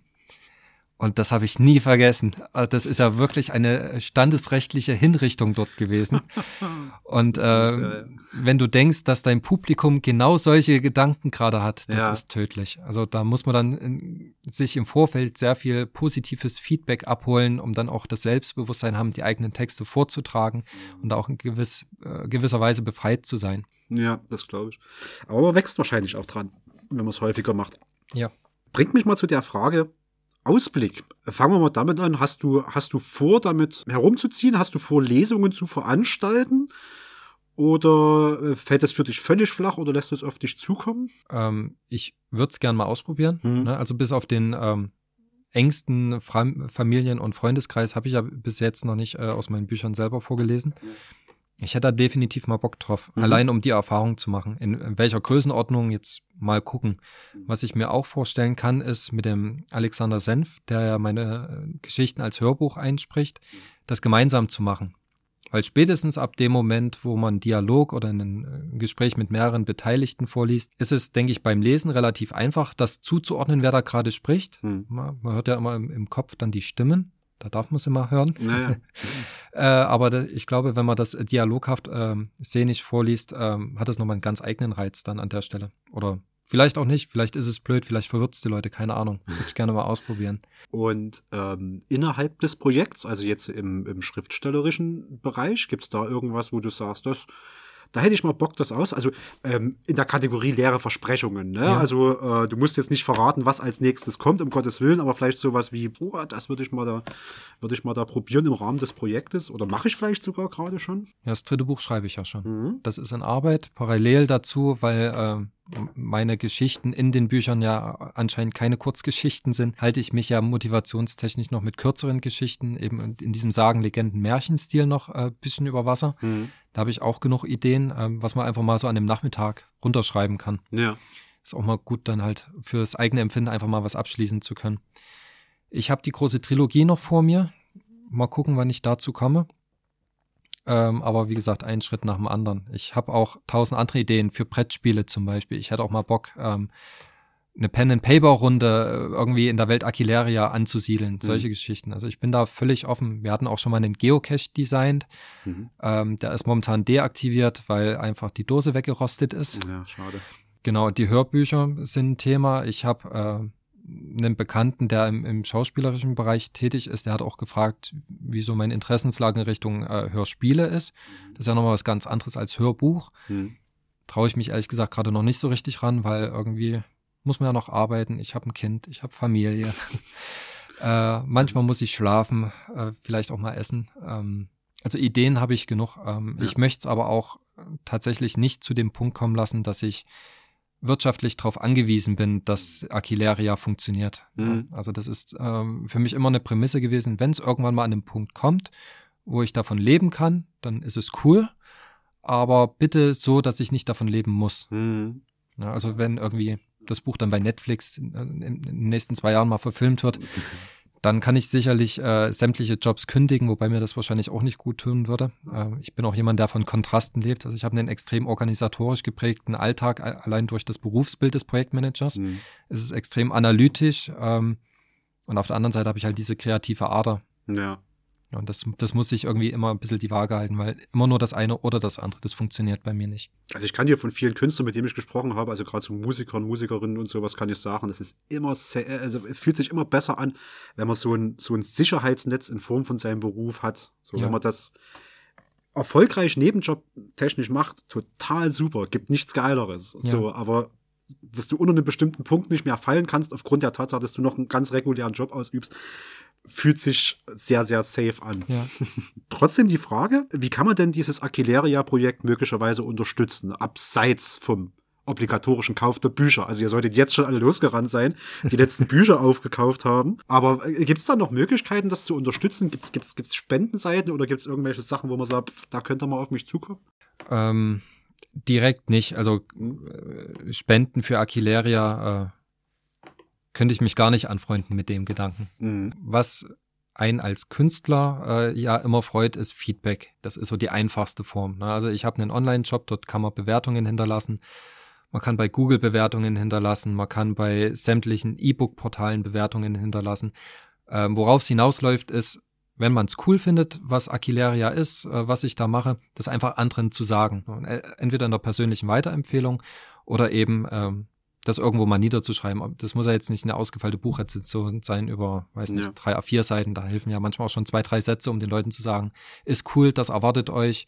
Finger weg davon, wenn ihr das und das erwartet. Das wird auch unterschätzt. Also ja. auch so, auch so dieses Feedback auch manchmal an den, an den ähm, Ersteller, die Erstellerin selber. Einfach mal eine Mail schreiben von wegen, ey, das fand ich geil. Ähm, das kann, also das, äh, das kann jemanden auch so ein bisschen den Tag versüßen, ne? Wenn ja, du zwischen dem ganzen Kram, der sonst per E-Mail reinkommt und sowas, wenn du da findest, so, ey, ich habe dein Buch gelesen, ich fand's richtig cool. Ja. Also ich würde lügen, wenn ich sagen würde, ich schreibe nur für mich und meine eigene Motivation. Mhm. Das, das ist äh, sowas von gelogen. ähm, ich halte auch Kritik aus. Ähm, ja. Jetzt beim zweiten Buch habe ich äh, sämtlichen Bekannten dann auch gesagt, es ist cool, wenn ihr Fehler findet. Sagt die mir bitte in zwei Jahren dann. Weil jetzt würde ich mich einfach zu sehr drüber ärgern. Ja. Ne? Also es ist noch zu nah dran und ich will nicht wissen, wie viele Fehler jetzt da irgendwie doch noch übersehen wurden. Mhm. Ich weiß schon von zwei in der Danksagung habe ich einen Namen falsch geschrieben. Das ist, das ist gruselig, sowas. Das darf nicht passieren. Aber er hat es mit Humor genommen. Das ist, äh, rechne ich ihm sehr hoch an. Äh, vielleicht muss ich im dritten Buch dann in der Danksagung ihm nochmal dafür danken, dass er einfach in der Danksagung des zweiten Buches mir nicht böse war. Äh, aber Spaß beiseite. Ja. Ähm, was auf jeden Fall auch hilft, ist äh, zum Beispiel unsere Newsletter zu abonnieren, mhm. den wir bei Aquileria haben. Ganz einfach deshalb, ich bin kein großer Freund von Facebook und äh, Co., mhm. also Instagram. Das sind extrem wichtige Werbetools, die aber nur dann funktionieren, wenn du A, Geld in der Hand nimmst, was ich einfach in dem Rahmen von dem Buchprojekt nicht habe. Ne? Das ist dann halt einfach von auch wirtschaftlich unsinnig. Äh, ich muss nicht 100 Euro für Facebook-Werbung ausgeben, wenn ich dann nur zwei Bücher verkaufe, weil dann brauche ich deutlich mehr Buchverkäufe, damit sich das wieder rechnet. Und äh, die andere Option ist, dass du zur Spam-Schleuder wirst, also dass du kontinuierlich irgendwelchen Content produzierst, der mhm. nur darauf eingelegt ist, dass die Leute damit in irgendeiner Form interagieren. Und diese Zeit, die Energie, diese Kreativität möchte ich gerne lieber in meine Texte stecken. Mhm. Und ähm, deswegen so ein Newsletter gibt einem als Künstler immer die Option, die Leute direkt anzusprechen direkt persönlich auch zu adressieren, weil man landet ja direkt bei denen im Postfach. Und ähm, was ich als Verantwortlichkeit dabei auf meiner Seite sehe, ist, dass ich diesen Newsletter wirklich nur dann verschicke, wenn es was wirklich Wichtiges zu sagen gibt. Ich glaube, ich habe den bis jetzt zweimal verschickt. Ja. Einmal zum ersten Buch und einmal zum zweiten Buch. Und ähm, ja, nur dafür ist es da, um den Leuten zu sagen, hey, Ihr habt mal gesagt, es interessiert euch das Thema, es gibt was Neues. Kann man auch als, als so guter Vorsatz fürs neue Jahr quasi mit reinnehmen. So, tretet doch, tretet doch jeden Monat einmal mit einem Künstler, einer Künstlerin, die ihr mögt, in Interaktion. Am besten mit, mit, mit Alexander von Aquileria, Aquileria Projekt und sagt denen, ja, was ihr von den, von den Werken haltet. Das ist doch schon mal, das ist eine gute Idee. Also, ja. weil die Leute, die freuen sich und ja, man sitzt halt da und hat Zeit und Energie und Aufwand investiert und dann wartet man auch drauf, dass was, dass was zurückkommt und es fühlt ja. sich wahnsinnig toll an, wenn was zurückkommt. Also ja. jede, also wenn es nur zwei Sätze sind, das zählt. So, ne? Das ist nicht zu unterschätzen. Also ich, ich kann ja auch mit gutem Gewissen sagen, dass ähm, das, was ich bis jetzt an Feedback bekommen habe, durchweg positiv ist. Das ist schön. Ähm, das geht los von Sachen wie, dass die Leute es total cool finden, wie stimmig die Welt an sich ist. Mhm. Es gibt welche, die sagen, ähm, es ist toll, wie die, äh, die, die inneren Monologe geschrieben sind. Manche sagen, es ist toll, dass die Geschichten nicht ein vorhersehbares Ende haben. Mhm. Ich tue mich ja auch zugegebenermaßen mit Happy Ends relativ schwer. Also wenn meine Geschichten Happy End haben, dann hat das immer einen Preis. Manchmal werde ich auch mit anderen Schriftstellern verglichen. Das ist dann auch schön, wenn man dann hört, dass man da mindestens mithalten kann. Mhm. Ich bin mir noch nicht ganz sicher, ob es das ausbleibende negative Feedback daran liegt, dass die Leute sich nicht trauen im persönlichen Umfeld. Äh, oder ob das einfach vorher schon weggefiltert wird. Aber das, das würde ich auch aushalten und äh, ich weiß noch beim ersten Buch, lange bevor der Plan äh, bestand, das zu veröffentlichen, hat mein bester Freund damals äh, die Einleitung gelesen, hat gesagt, es ist, äh, ich habe die Einleitung gelesen, die war cool, die Geschichte dazu gelesen, habe mir nur gedacht, was für ein Bullshit. Hm. Das passt ja überhaupt nicht zueinander. Und ich dachte immer, das passt perfekt zueinander. Und der hat mir da richtig den Kopf gewaschen. Er hat auch den Finger in Wunden gelegt, die ich damals so erahnt habe, aber nicht richtig beim Namen nennen konnte. Und in dem Moment musste ich echt schlucken und ich bin ihm bis heute unendlich dankbar dafür, dass der da so frei von der Leber weg einfach mal gesagt hat, das funktioniert an der Stelle nicht, das ist mhm. scheiße. Ja, und ähm, lieber er, als wenn es dann irgendwo in der Zeitung steht, jetzt mal groß gesagt. Ne? Komplett, komplett. Eine Geschichte kam mir jetzt aber noch in den Sinn. Mhm. Ähm, ich war letztes Jahr, glaube ich, bei Radio Unique zum Interview. Dort haben wir eine kleine Verlosung gemacht und jedenfalls leitete mir dann die Redaktion von Radio Unique ähm, eine Mail weiter, in der sich meine ehemalige Kindergärtnerin gemeldet hat. Nach okay. 30 Jahren wusste die immer noch, wer ich bin und ähm, nicht schlecht, ja. Da habe ich dann das Buch auch zukommen lassen und wir haben uns ein bisschen drüber ausgetauscht und das ist dann halt auch spannend, da mal gemeinsam zu gucken, äh, was war denn der Einfluss da von, von der Person auf dich damals? Mhm. Ja, das war auch die Zeit, wo mein Sohn dann äh, in die äh, Kita schon gegangen ist, wo ich auch gesehen habe, was die Erzieherin auf meinen Sohn für einen Einfluss hat und wie wichtig auch dieser Job der Erzieher ist. Mhm. Total faszinierend. ja. Genau. Okay. Ich habe noch zwei Fragen auf meinem Zettel. Mhm die jetzt äh, ein bisschen von, von Aquileria weggehen, sondern eher so zu dir als Person hin. Deswegen gibt es zum Aquileria-Projekt irgendwas, was wir jetzt gar nicht untergebracht haben, was du aber unbedingt noch loswerden möchtest? Ja, tatsächlich. Du hast gefragt, äh, wir sind bei der Frage abgestorben, wie man unterstützen kann. Ja. Ähm, eine Sache, die ist komplett uneigennützig. Stehe ich trotzdem mit vollem Herzen dahinter. Und zwar habe ich Mitte diesen Jahres angefangen, mich auf die Suche nach einem Projekt zu begeben, das ich äh, im Sinne von Nachhaltigkeit mit unterstützen kann. Mhm. Also das ist jetzt auch kein Greenwashing an der Stelle. Ich habe schon, glaube ich, als Zwölfjähriger eine Naturschutzpolizei gegründet gehabt, weil wir ein Biotop um der Ecke hatten, mhm. wo äh, irgendwelche Rowdies Frösche gefangen haben und mit denen Baseball gespielt haben. Das oh, habe ich ja. damals schon ertragen. Ja, und ich hatte gewisse Ansprüche formuliert, was das für ein Projekt ist, das ich unterstützen möchte, weil ja auch die Mittel trotzdem beschränkt sind. Mhm. Ja, und ähm, hatte mir da verschiedene Organisationen angeguckt und bin dann auf die Dresdner Stiftung Wilderness International gekommen. Mhm. Und ähm, die vereinen im Prinzip alles, was mir wichtig ist. Das eine ist Konservation von Waldflächen. Es gibt auch äh, in Deutschland zum Beispiel den Green Forest Fund, die kaufen Grundstücksflächen auf und schaffen dort neuen Urwald. Wir haben in Deutschland keinen Urwald mehr und schon gar nicht äh, von den Baumarten, die äh, diese Bezeichnung auch verdienen. Also Deutschland typisch sind Buchen und Eichenwälder, gibt's hier nicht mehr.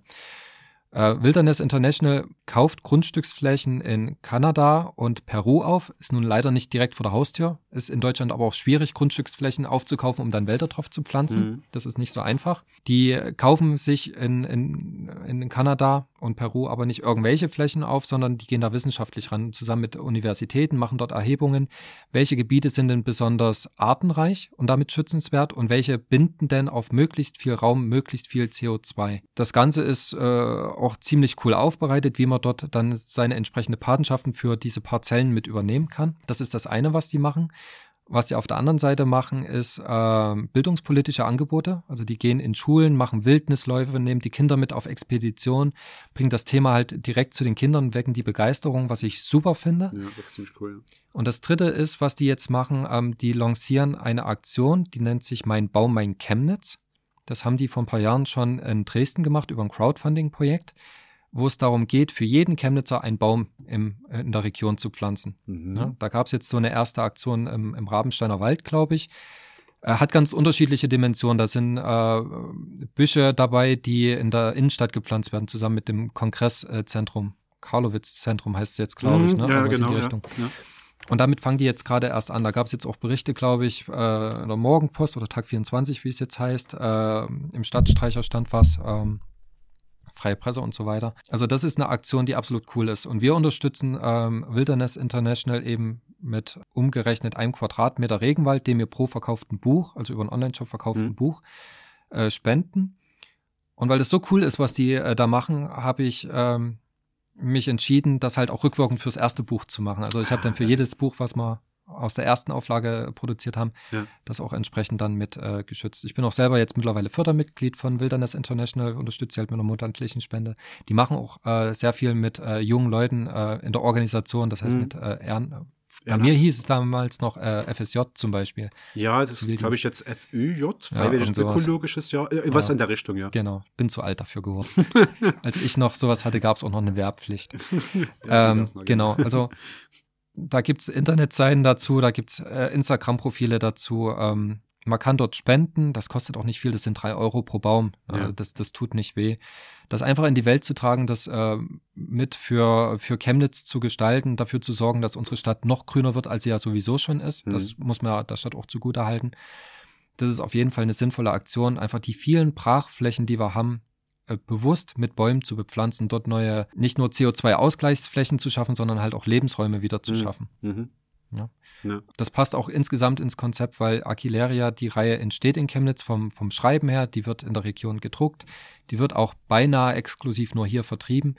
Und damit war es mir auch wichtig, halt ein Projekt zu unterstützen, was auch direkt vor der Haustür sichtbar ist. Mhm. Und noch mehr als mein Baum, mein Chemnitz, noch sichtbarer geht's nicht. Nee, das stimmt. Das ist ein cooles Projekt. Ja, und das sind auch super Leute. Also das hat so viel Spaß gemacht, sich mit denen zu unterhalten. Ja. Ich war auch mit denen ehrlich. Ich habe gesagt, Leute, ihr könnt von uns jetzt nicht 6000 Euro erwarten. Mhm. Äh, wir haben eine 100er Auflage oder 130 Bücher äh, pro Buch, ein Euro in etwa ich glaube, die freuen sich über jeden Euro, der ankommt. Ja, also total auf Augenhöhe. Ja. Ähm, wir haben auch auf unserer Seite nochmal, äh, also auf scalatar.de nochmal alles zusammengeschrieben, warum wir mit denen zusammenarbeiten, was die da machen. Ja. Es ist einfach cool. Und wie gesagt, sie kommen aus Dresden, total äh, sympathische Leute, total engagiert, mhm. ähm, sehr empfehlenswert. Das ist cool. Vielen, vielen Dank dafür. Die letzten beiden Fragen. Wie gesagt, die sind jetzt eher so für dich was Persönliches. Ja. Das eine ist, wir, äh, Chemnitz ist ja Kulturhauptstadt 2025. Yes. Großartig. Sehr schön, du bist Unterstützer, das ist gut.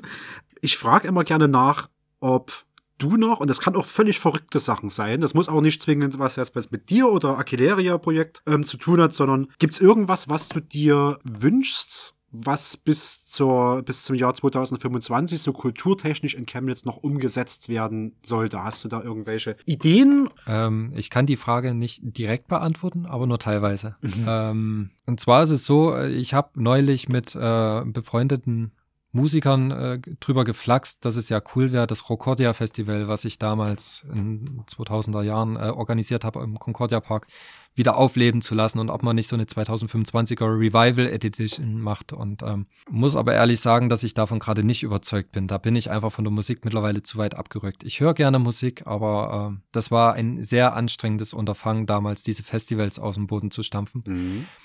Ähm, ich habe auch überlegt, ob ich jetzt äh, davon erzähle, wie cool es wäre, irgendwelche Lesungen zu haben oder selber das Buch in der Zeit dann zu veröffentlichen. Ähm, das stimmt auch alles. Aber was ich mir tatsächlich wünsche für, für Chemnitz 225 sind eigentlich genau zwei Sachen. Das eine ist, dass halt nachhaltig die kulturellen Strukturen in der Stadt gestärkt werden. Also wir haben, äh, glaube ich, insbesondere auch in den Zehnerjahren gesehen, äh, aus welchen Gründen auch immer äh, die Chemnitzer Musikszene kaputt gegangen ist. Ne? Mhm. Ne? Plötzlich die Locations waren zu, es gab kaum noch Nachwuchsbands äh, und darunter leiden wir ja bis heute. Ja. Ja. Es gibt ja auch kaum Proberäume. Ja, wie sollen denn da auch Musik, äh, Musiker dann äh, den Mut finden, was zu proben und auf die Bühne zu bringen. Äh, auch im Spektrum, die Brassband zum Beispiel hat große Probleme, neue Dirigenten zu finden. Das heißt, was ich mir wünschen würde, ist, dass ähm, einfach was Neues entsteht, was auch Bestand hat. Also nicht nur äh, so eine Art Bundesgartenschau von wegen wir haben ein tolles Jahr mit äh, tollen Events, sondern dass vor allem Strukturen gestärkt werden. Und gerade Brühl kann ja da auch als Epizentrum ausgehen. Was da alles unterwegs ist, ist ja großartig mhm. für die Stadt. Oder auch vom Kassberg. Ne? Das sind ja so zwei, zwei kulturelle Mittelpunkte in der Stadt, die eine große Strahlkraft haben können. Und das Zweite ist, äh, was ich mir wünsche, dass es faire Beteiligungsmöglichkeiten für alle gibt. Ja, also, dass, ähm, wenn irgendwas auch mit lokalen Künstlern geplant ist, man vielleicht nicht nur die sieht, die man immer sieht, sondern halt auch neuen Leuten mal eine Chance gegeben wird. Mhm. Und dazu zählt auch, dass geschaut wird, wie erreicht man denn die Leute. Ja, dass äh, eben vielleicht nicht nur übers Amtsblatt kommuniziert wird, sondern eben äh, vielleicht ähm, Verteilungswege oder Kommunikationswege gefunden werden, die äh, tendenziell jeden erreichen können. Und ansonsten, was konkrete Event-Ideen oder Veranstaltungsideen angeht, ähm, habe ich das komplette Vertrauen und muss ich das komplette Vertrauen haben persönlich, dass die Leute, die in die Position gehoben werden, sich darum zu kümmern, da einfach geile Ideen entwickeln. Mhm. Dafür sind sie da und ich glaube, dafür brennen die dann auch. Mhm. Ich glaube, es wird auch gerade ein Projektmanager dafür gesucht, der sich ein bisschen drum kümmert. Ist ein Job, den ich ganz ehrlich nicht machen möchte, obwohl ich Kultur liebe, obwohl ich Projektmanagement liebe, aber das wird ein, ein, eine Mammutaufgabe bis dorthin, weil mhm. äh, auch insbesondere mit Künstlern habe ich so mitbekommen, immer äh, persönliche Befindlichkeiten auch immer ein Thema sein können und es da ein ganz schönes Jonglieren wird, das Ganze unter einen Hut zu bekommen. Und ich auch das Gefühl habe, in so einer Position wird man nie alles richtig machen können. Und nee, das muss man aushalten können. Um Gottes Willen. Also nee, da wird man nie alles richtig machen können. Aber ich glaube, äh, wer auch immer das managt und, und ähm, koordiniert, kann trotz aller, aller Abwanderungen äh, trotzdem noch auf einen großen Pool von Künstlern und Kreativen in Chemnitz zurückgreifen. Ja, auf jeden ja? Fall. Genau. Und dafür wäre es, wie du richtig gesagt hast, auch wichtig, das zur Verfügung zu stellen, niederschwellig und natürlich auch Räume dafür zur Verfügung zu stellen. Ja, es ist Räume, noch was da in Chemnitz. Ja, so, Räume, ne? ich glaube, was noch wichtiger ist, sind, sind die Netzwerke. Mhm. Weil ähm, mhm. ich, ich gebe zu, ich habe mich in den letzten zwei, drei Jahren auch nicht primär darum bemüht, aber ich habe jetzt kein Netzwerk aus Chemnitzer Schriftstellern. Ich kenne da nicht viele. Ja. Ne? Äh, die Frage ist ja auch, wer bezeichnet sich überhaupt als Schriftsteller? Na, da da gibt es ja auch sehr unterschiedliche Herangehensweisen. Ja. Aber wenn ich jetzt jemand zu einem Rat fragen wollen würde, äh, wüsste ich nicht, wen ich direkt anspreche, außer vielleicht die Kollegen von den Buchhandlungen in Chemnitz, ob die jemanden kennen, ob die mich weitervermitteln können. Mhm. Ja, das berühmte Vitamin B. Also diese Networking wahnsinnig wichtig, auf alle Fälle. Ja, ja klar. Die letzte Frage, die ich habe, ist, speziell für Leute gedacht, die irgendwie neu nach Chemnitz kommen oder die schon lange hier wohnen und was zum Entdecken suchen. Vielleicht ist da irgendwas dabei. Und die Frage lautet ganz schlichtweg, was sind deine Top 3 Lieblingsorte in Chemnitz? Was sollte man unbedingt mal gesehen haben, deiner Meinung nach? Darf auch, darf auch ein bisschen außerhalb von Chemnitz liegen, aber was sollte ich mir hier angucken? Die Frage kann ich schlichtweg nicht beantworten. Okay. ähm, ich, ich bin ja extrem heimatverbunden, habe mhm. mich auch immer sehr für die Stadt eingesetzt und ähm, Konnte auch immer nicht verstehen, wenn meine Kommilitonen äh, aus Rochlitz am Wochenende lieber nach Hause gefahren sind, um sich beim Griechen zu treffen, anstatt hier in Chemnitz auf ein cooles Event zu gehen. Ähm, ich, äh, ich denke, ich kenne viele Orte in Chemnitz. Durchs Geocaching habe ich tatsächlich auch noch viele Orte kennengelernt, die ich vorher nicht kannte. Wenn ich jetzt was herausheben müsste, kann ich nur die Empfehlung gehen, äh, abends, wenn es dunkel ist, insbesondere jetzt in der Winterzeit, einfach mal um, äh, um Schlossteich drum herum zu laufen. Und zwar in, in Richtung Schlosskirche weil äh, dieses alte Kneipenviertel, was wir dort haben, mit der angestrahlten Kirche, mit der bunten Esse im Hintergrund, jetzt mal noch als Kontrastprogramm, das ist ein wahnsinnig idyllischer und toller Anblick. Mhm. Ja, ähm, den, den, den finde ich großartig. Und dann kann man dann auch am, am Schloss hochlaufen, nicht am Schloss, am Kloster hochlaufen, an der Schlosskirche hochlaufen und dann äh, sich rechts halten, die Salzstraße runtergehen. Da gab es mal eine Bushaltestelle, die hieß Kraftwerksblick. Ich weiß gar nicht, ob es die noch gibt, ob die noch so heißt wunderbarer Humor von der CVAG, jedenfalls jetzt auch insbesondere in der Weihnachtszeit. Ähm, das sind sehr niedrige Bauten. Und links und rechts an den ganzen Weihnachtsschmuck zu sehen, es ist halt sehr idyllisch. Das ist halt so die alte Industriekultur von Chemnitz, die da noch so ein bisschen ähm, durchschwebt. Und ähm, ansonsten bin ich sehr gerne im Wald unterwegs. Davon hat Chemnitz sehr viele. Der Küchwald, äh, gut, ist eher ein Park als ein Wald. Der ist großartig. Ich bin gerne in Rabenstein. Zeisigwald ist ja eh malerisch mit dem Steinbruch. Mhm. Äh, taugt jetzt aber nicht so als Top-Location. Ähm, und ansonsten, wo ich dieses Jahr extrem oft gerne war, Ich weiß nicht, ob es weiterhilft, aber das ist am Kohlebunker unten äh, Kappler Dreh, Zwickauer Straße. Dort haben wir uns immer ein Eis geholt, sind dann statt auswärts gelaufen den Radweg entlang und ähm, Michaelstraße ist eine Brücke und an der Brücke ist ein kleiner eine kleine Treppe runter zum Kappelbach. Mhm. Da habe ich mich ganz oft mit meinem Kind hingesetzt. Wir haben uns die Fische angeguckt, äh, haben sie mit, mit Äpfeln gefüttert, die dort auf der Streuobstwiese lagen und haben uns einfach nur Eis gegessen und drüber gefreut, wenn äh, Leute auf der Brücke standen und äh, Brotkrumen runtergeschmissen haben. Und das ist, denke ich, jetzt nicht unbedingt ein Wahrzeichen für Chemnitz, aber irgendwie auch sinnbildhaft, weil schon immer war Chemnitz eine Stadt, die immer schlechter gemacht war als oder gemacht wurde, als er eigentlich ist. Mhm. Insbesondere auch gerne von den Chemnitzern, die da immer rumgeschimpft haben. Ähm, es gibt einfach so viele Orte, an denen man sich wohlfühlen kann, ähm, wo es kleine Sachen zu entdecken gibt, äh, wo man einfach ein entspanntes und gutes Leben haben kann. Ähm, man muss halt nur für sich finden und mit den richtigen Leuten dort sein und dann passt das schon. Ja, na, hast du doch trotzdem drei zusammengekriegt. Plus noch den Tipp gegeben, werft mal eure Geocaching-Apps oder Geräte an und, und geht mal danach vor, weil äh, das mache ich auch ganz häufig. Ja. Und entdeckt da manchmal Orte, auf die wäre ich von mir aus nicht gekommen. Und das waren ja jetzt alles so Orte, die so eine idyllische Wirkung, eine atmosphärische Wirkung haben. Ich finde das ja. auch immer wahnsinnig toll. Da gefällt es mir auch sehr, was ich über Geocaches ähm, entdecken kann. Auf jeden Fall. Also Geocaching ja. ist eine perfekte Art und Weise, um eine Stadt kennenzulernen. Man mhm. sollte zwar die Logs lesen, um zu wissen, ob man jetzt gerade einen Mülleimer sucht oder vielleicht doch eine coole Location kommt, aber äh, gibt da ja auch entsprechende Metriken, die da entsprechende Hinweise liefern, wie genau. cool das Ganze ist. Das ist eine Möglichkeit. Okay. Ich habe keine Fragen mehr bei mir stehen das gibt dir die Gelegenheit, nochmal, wenn du sagst, ach, das ist noch was, das würde ich gerne noch loswerden oder ich würde noch jemanden grüßen oder ich würde noch euch Hörerinnen und Hörern noch irgendwas mitgeben, das jetzt loszuwerden? Ganz spontan, äh, so im besten Oscar-Stil. Ähm, was mir wichtig ist, ist zu verstehen, dass Aquileria zwar ein Herzensprojekt von mir ist, aber bei Weitem keine One-Man-Show und ähm, das Projekt hätte es ohne die Kaffee- und Kuchen-Sessions mit Frank in Leipzig nicht gegeben. Das erste Buch mit dem Cover hätte es ohne meine gute Freundin Dorit damals nicht gegeben. Ähm, die Texte hätten deutlich mehr Fehler ohne meine befreundeten Lektoren, äh, die teilweise Chefredakteure sind, der Markus. Äh, ich habe eine, eine Deutschlehrerin dabei. Und das zweite Buch, ähm, ich sag mal, ohne, ohne meine Freundin, ohne, ohne Caroline, die mich da wirklich unterstützt und meine Eltern, vor allem auch meine Freunde, die mir immer meinen Arsch treten und sagen, mach mal eine Pause, ähm, würde das Ganze nicht funktionieren. Ähm, das ist so ein bisschen der Preis des Ganzen, dass es nur nebenberuflich passiert. Aber in so ein Buch ist halt mehr als nur die Buchstaben, die auf den Seiten gedruckt sind. Mhm. Ja, und ähm, viele sehen es nicht. Also es auf der einen Seite die Arbeit, die drin steckt, auf der anderen Seite aber auch die Leute, die dafür brennen und die das in die Welt tragen und das mit unterstützen. Das schreibt nochmal seine ganz eigene Geschichte zu dem, was in dem Buch an Geschichten formuliert ist. Und ähm, weil ich vorhin ja so ein bisschen warnend unterwegs war, was äh, Tipps fürs Schreiben angeht, ähm, jeder, der die Gelegenheit hat, so ein Projekt anzugehen, sei es jetzt ein Buch, ein Lied schreiben, Bild malen, was auch immer, macht's, mhm. zieht's durch, bringt erstmal was fertig, zeigt's den Leuten, lasst es dann nicht in irgendwelchen Schubladen mhm. irgendwie versauern, sondern ähm, holt euch das Feedback, feiert den Moment, ähm, seid stolz auf das, was ihr gemacht habt. Es wird immer jemand geben, denen es nicht gefällt. Die kann man auch erstmal links liegen lassen. Ähm, es ist die Sache am Ende wert, weil Netflixen und auf der Couch sitzen äh, kann jeder, sich an den Ideen von anderen erfreuen kann auch jeder und ähm, jeder, der für irgendwas brennt, sollte dem auch nachgehen.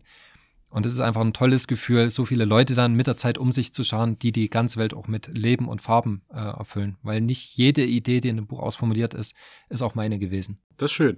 Ähm, vielen Dank dafür. Also wie gesagt, Grüße, Grüße an alle, die da mitgeholfen haben. Nochmal in Betonung, Feedback wahnsinnig wichtig für alle, äh, was mich landsche Überleitung mäßig zu der Stelle bringt, wo ich sage, wenn ihr Fragen, Ideen, Anregungen, ähm, Rückfragen habt, Schreibt uns das gerne unter den üblichen Kanälen, info at kaffeesatz-chemnitz.de ähm, oder auf Facebook, Instagram und Twitter. Wenn ihr Fragen an Alexander habt, ihr könnt es auch uns schicken, wir leiten es dann an ihn weiter. Ansonsten findet ihr das ganze Projekt, Projekt auf aquileria.de. Aufpassen, Aquileria wird mit einem Q geschrieben. Und einem U. Ne? A-Q-U-I-L-E-R-I-A. Aquileria.de. Da könnt ihr euch informieren kauft das Buch, tut auch was für die CO2-Bilanz, äh, wenn ihr die Möglichkeit habt. Und Alexander, ich danke dir ganz, ganz herzlich äh, für diese tolle Stunde, fast zwei Stunden, die wir hier zugebracht haben. Ich habe dich gewarnt, ja. Nein, ist alles gut, ist alles gut. Ja, vielen, ich, vielen Dank. Ich bin auch super happy. Ich fühle mich hier wahnsinnig wohl, sonst hätte ich auch nicht so viel erzählt. Ähm, ich muss mir jetzt trotzdem noch mal das letzte Wort nehmen. Ja, ähm, bitte.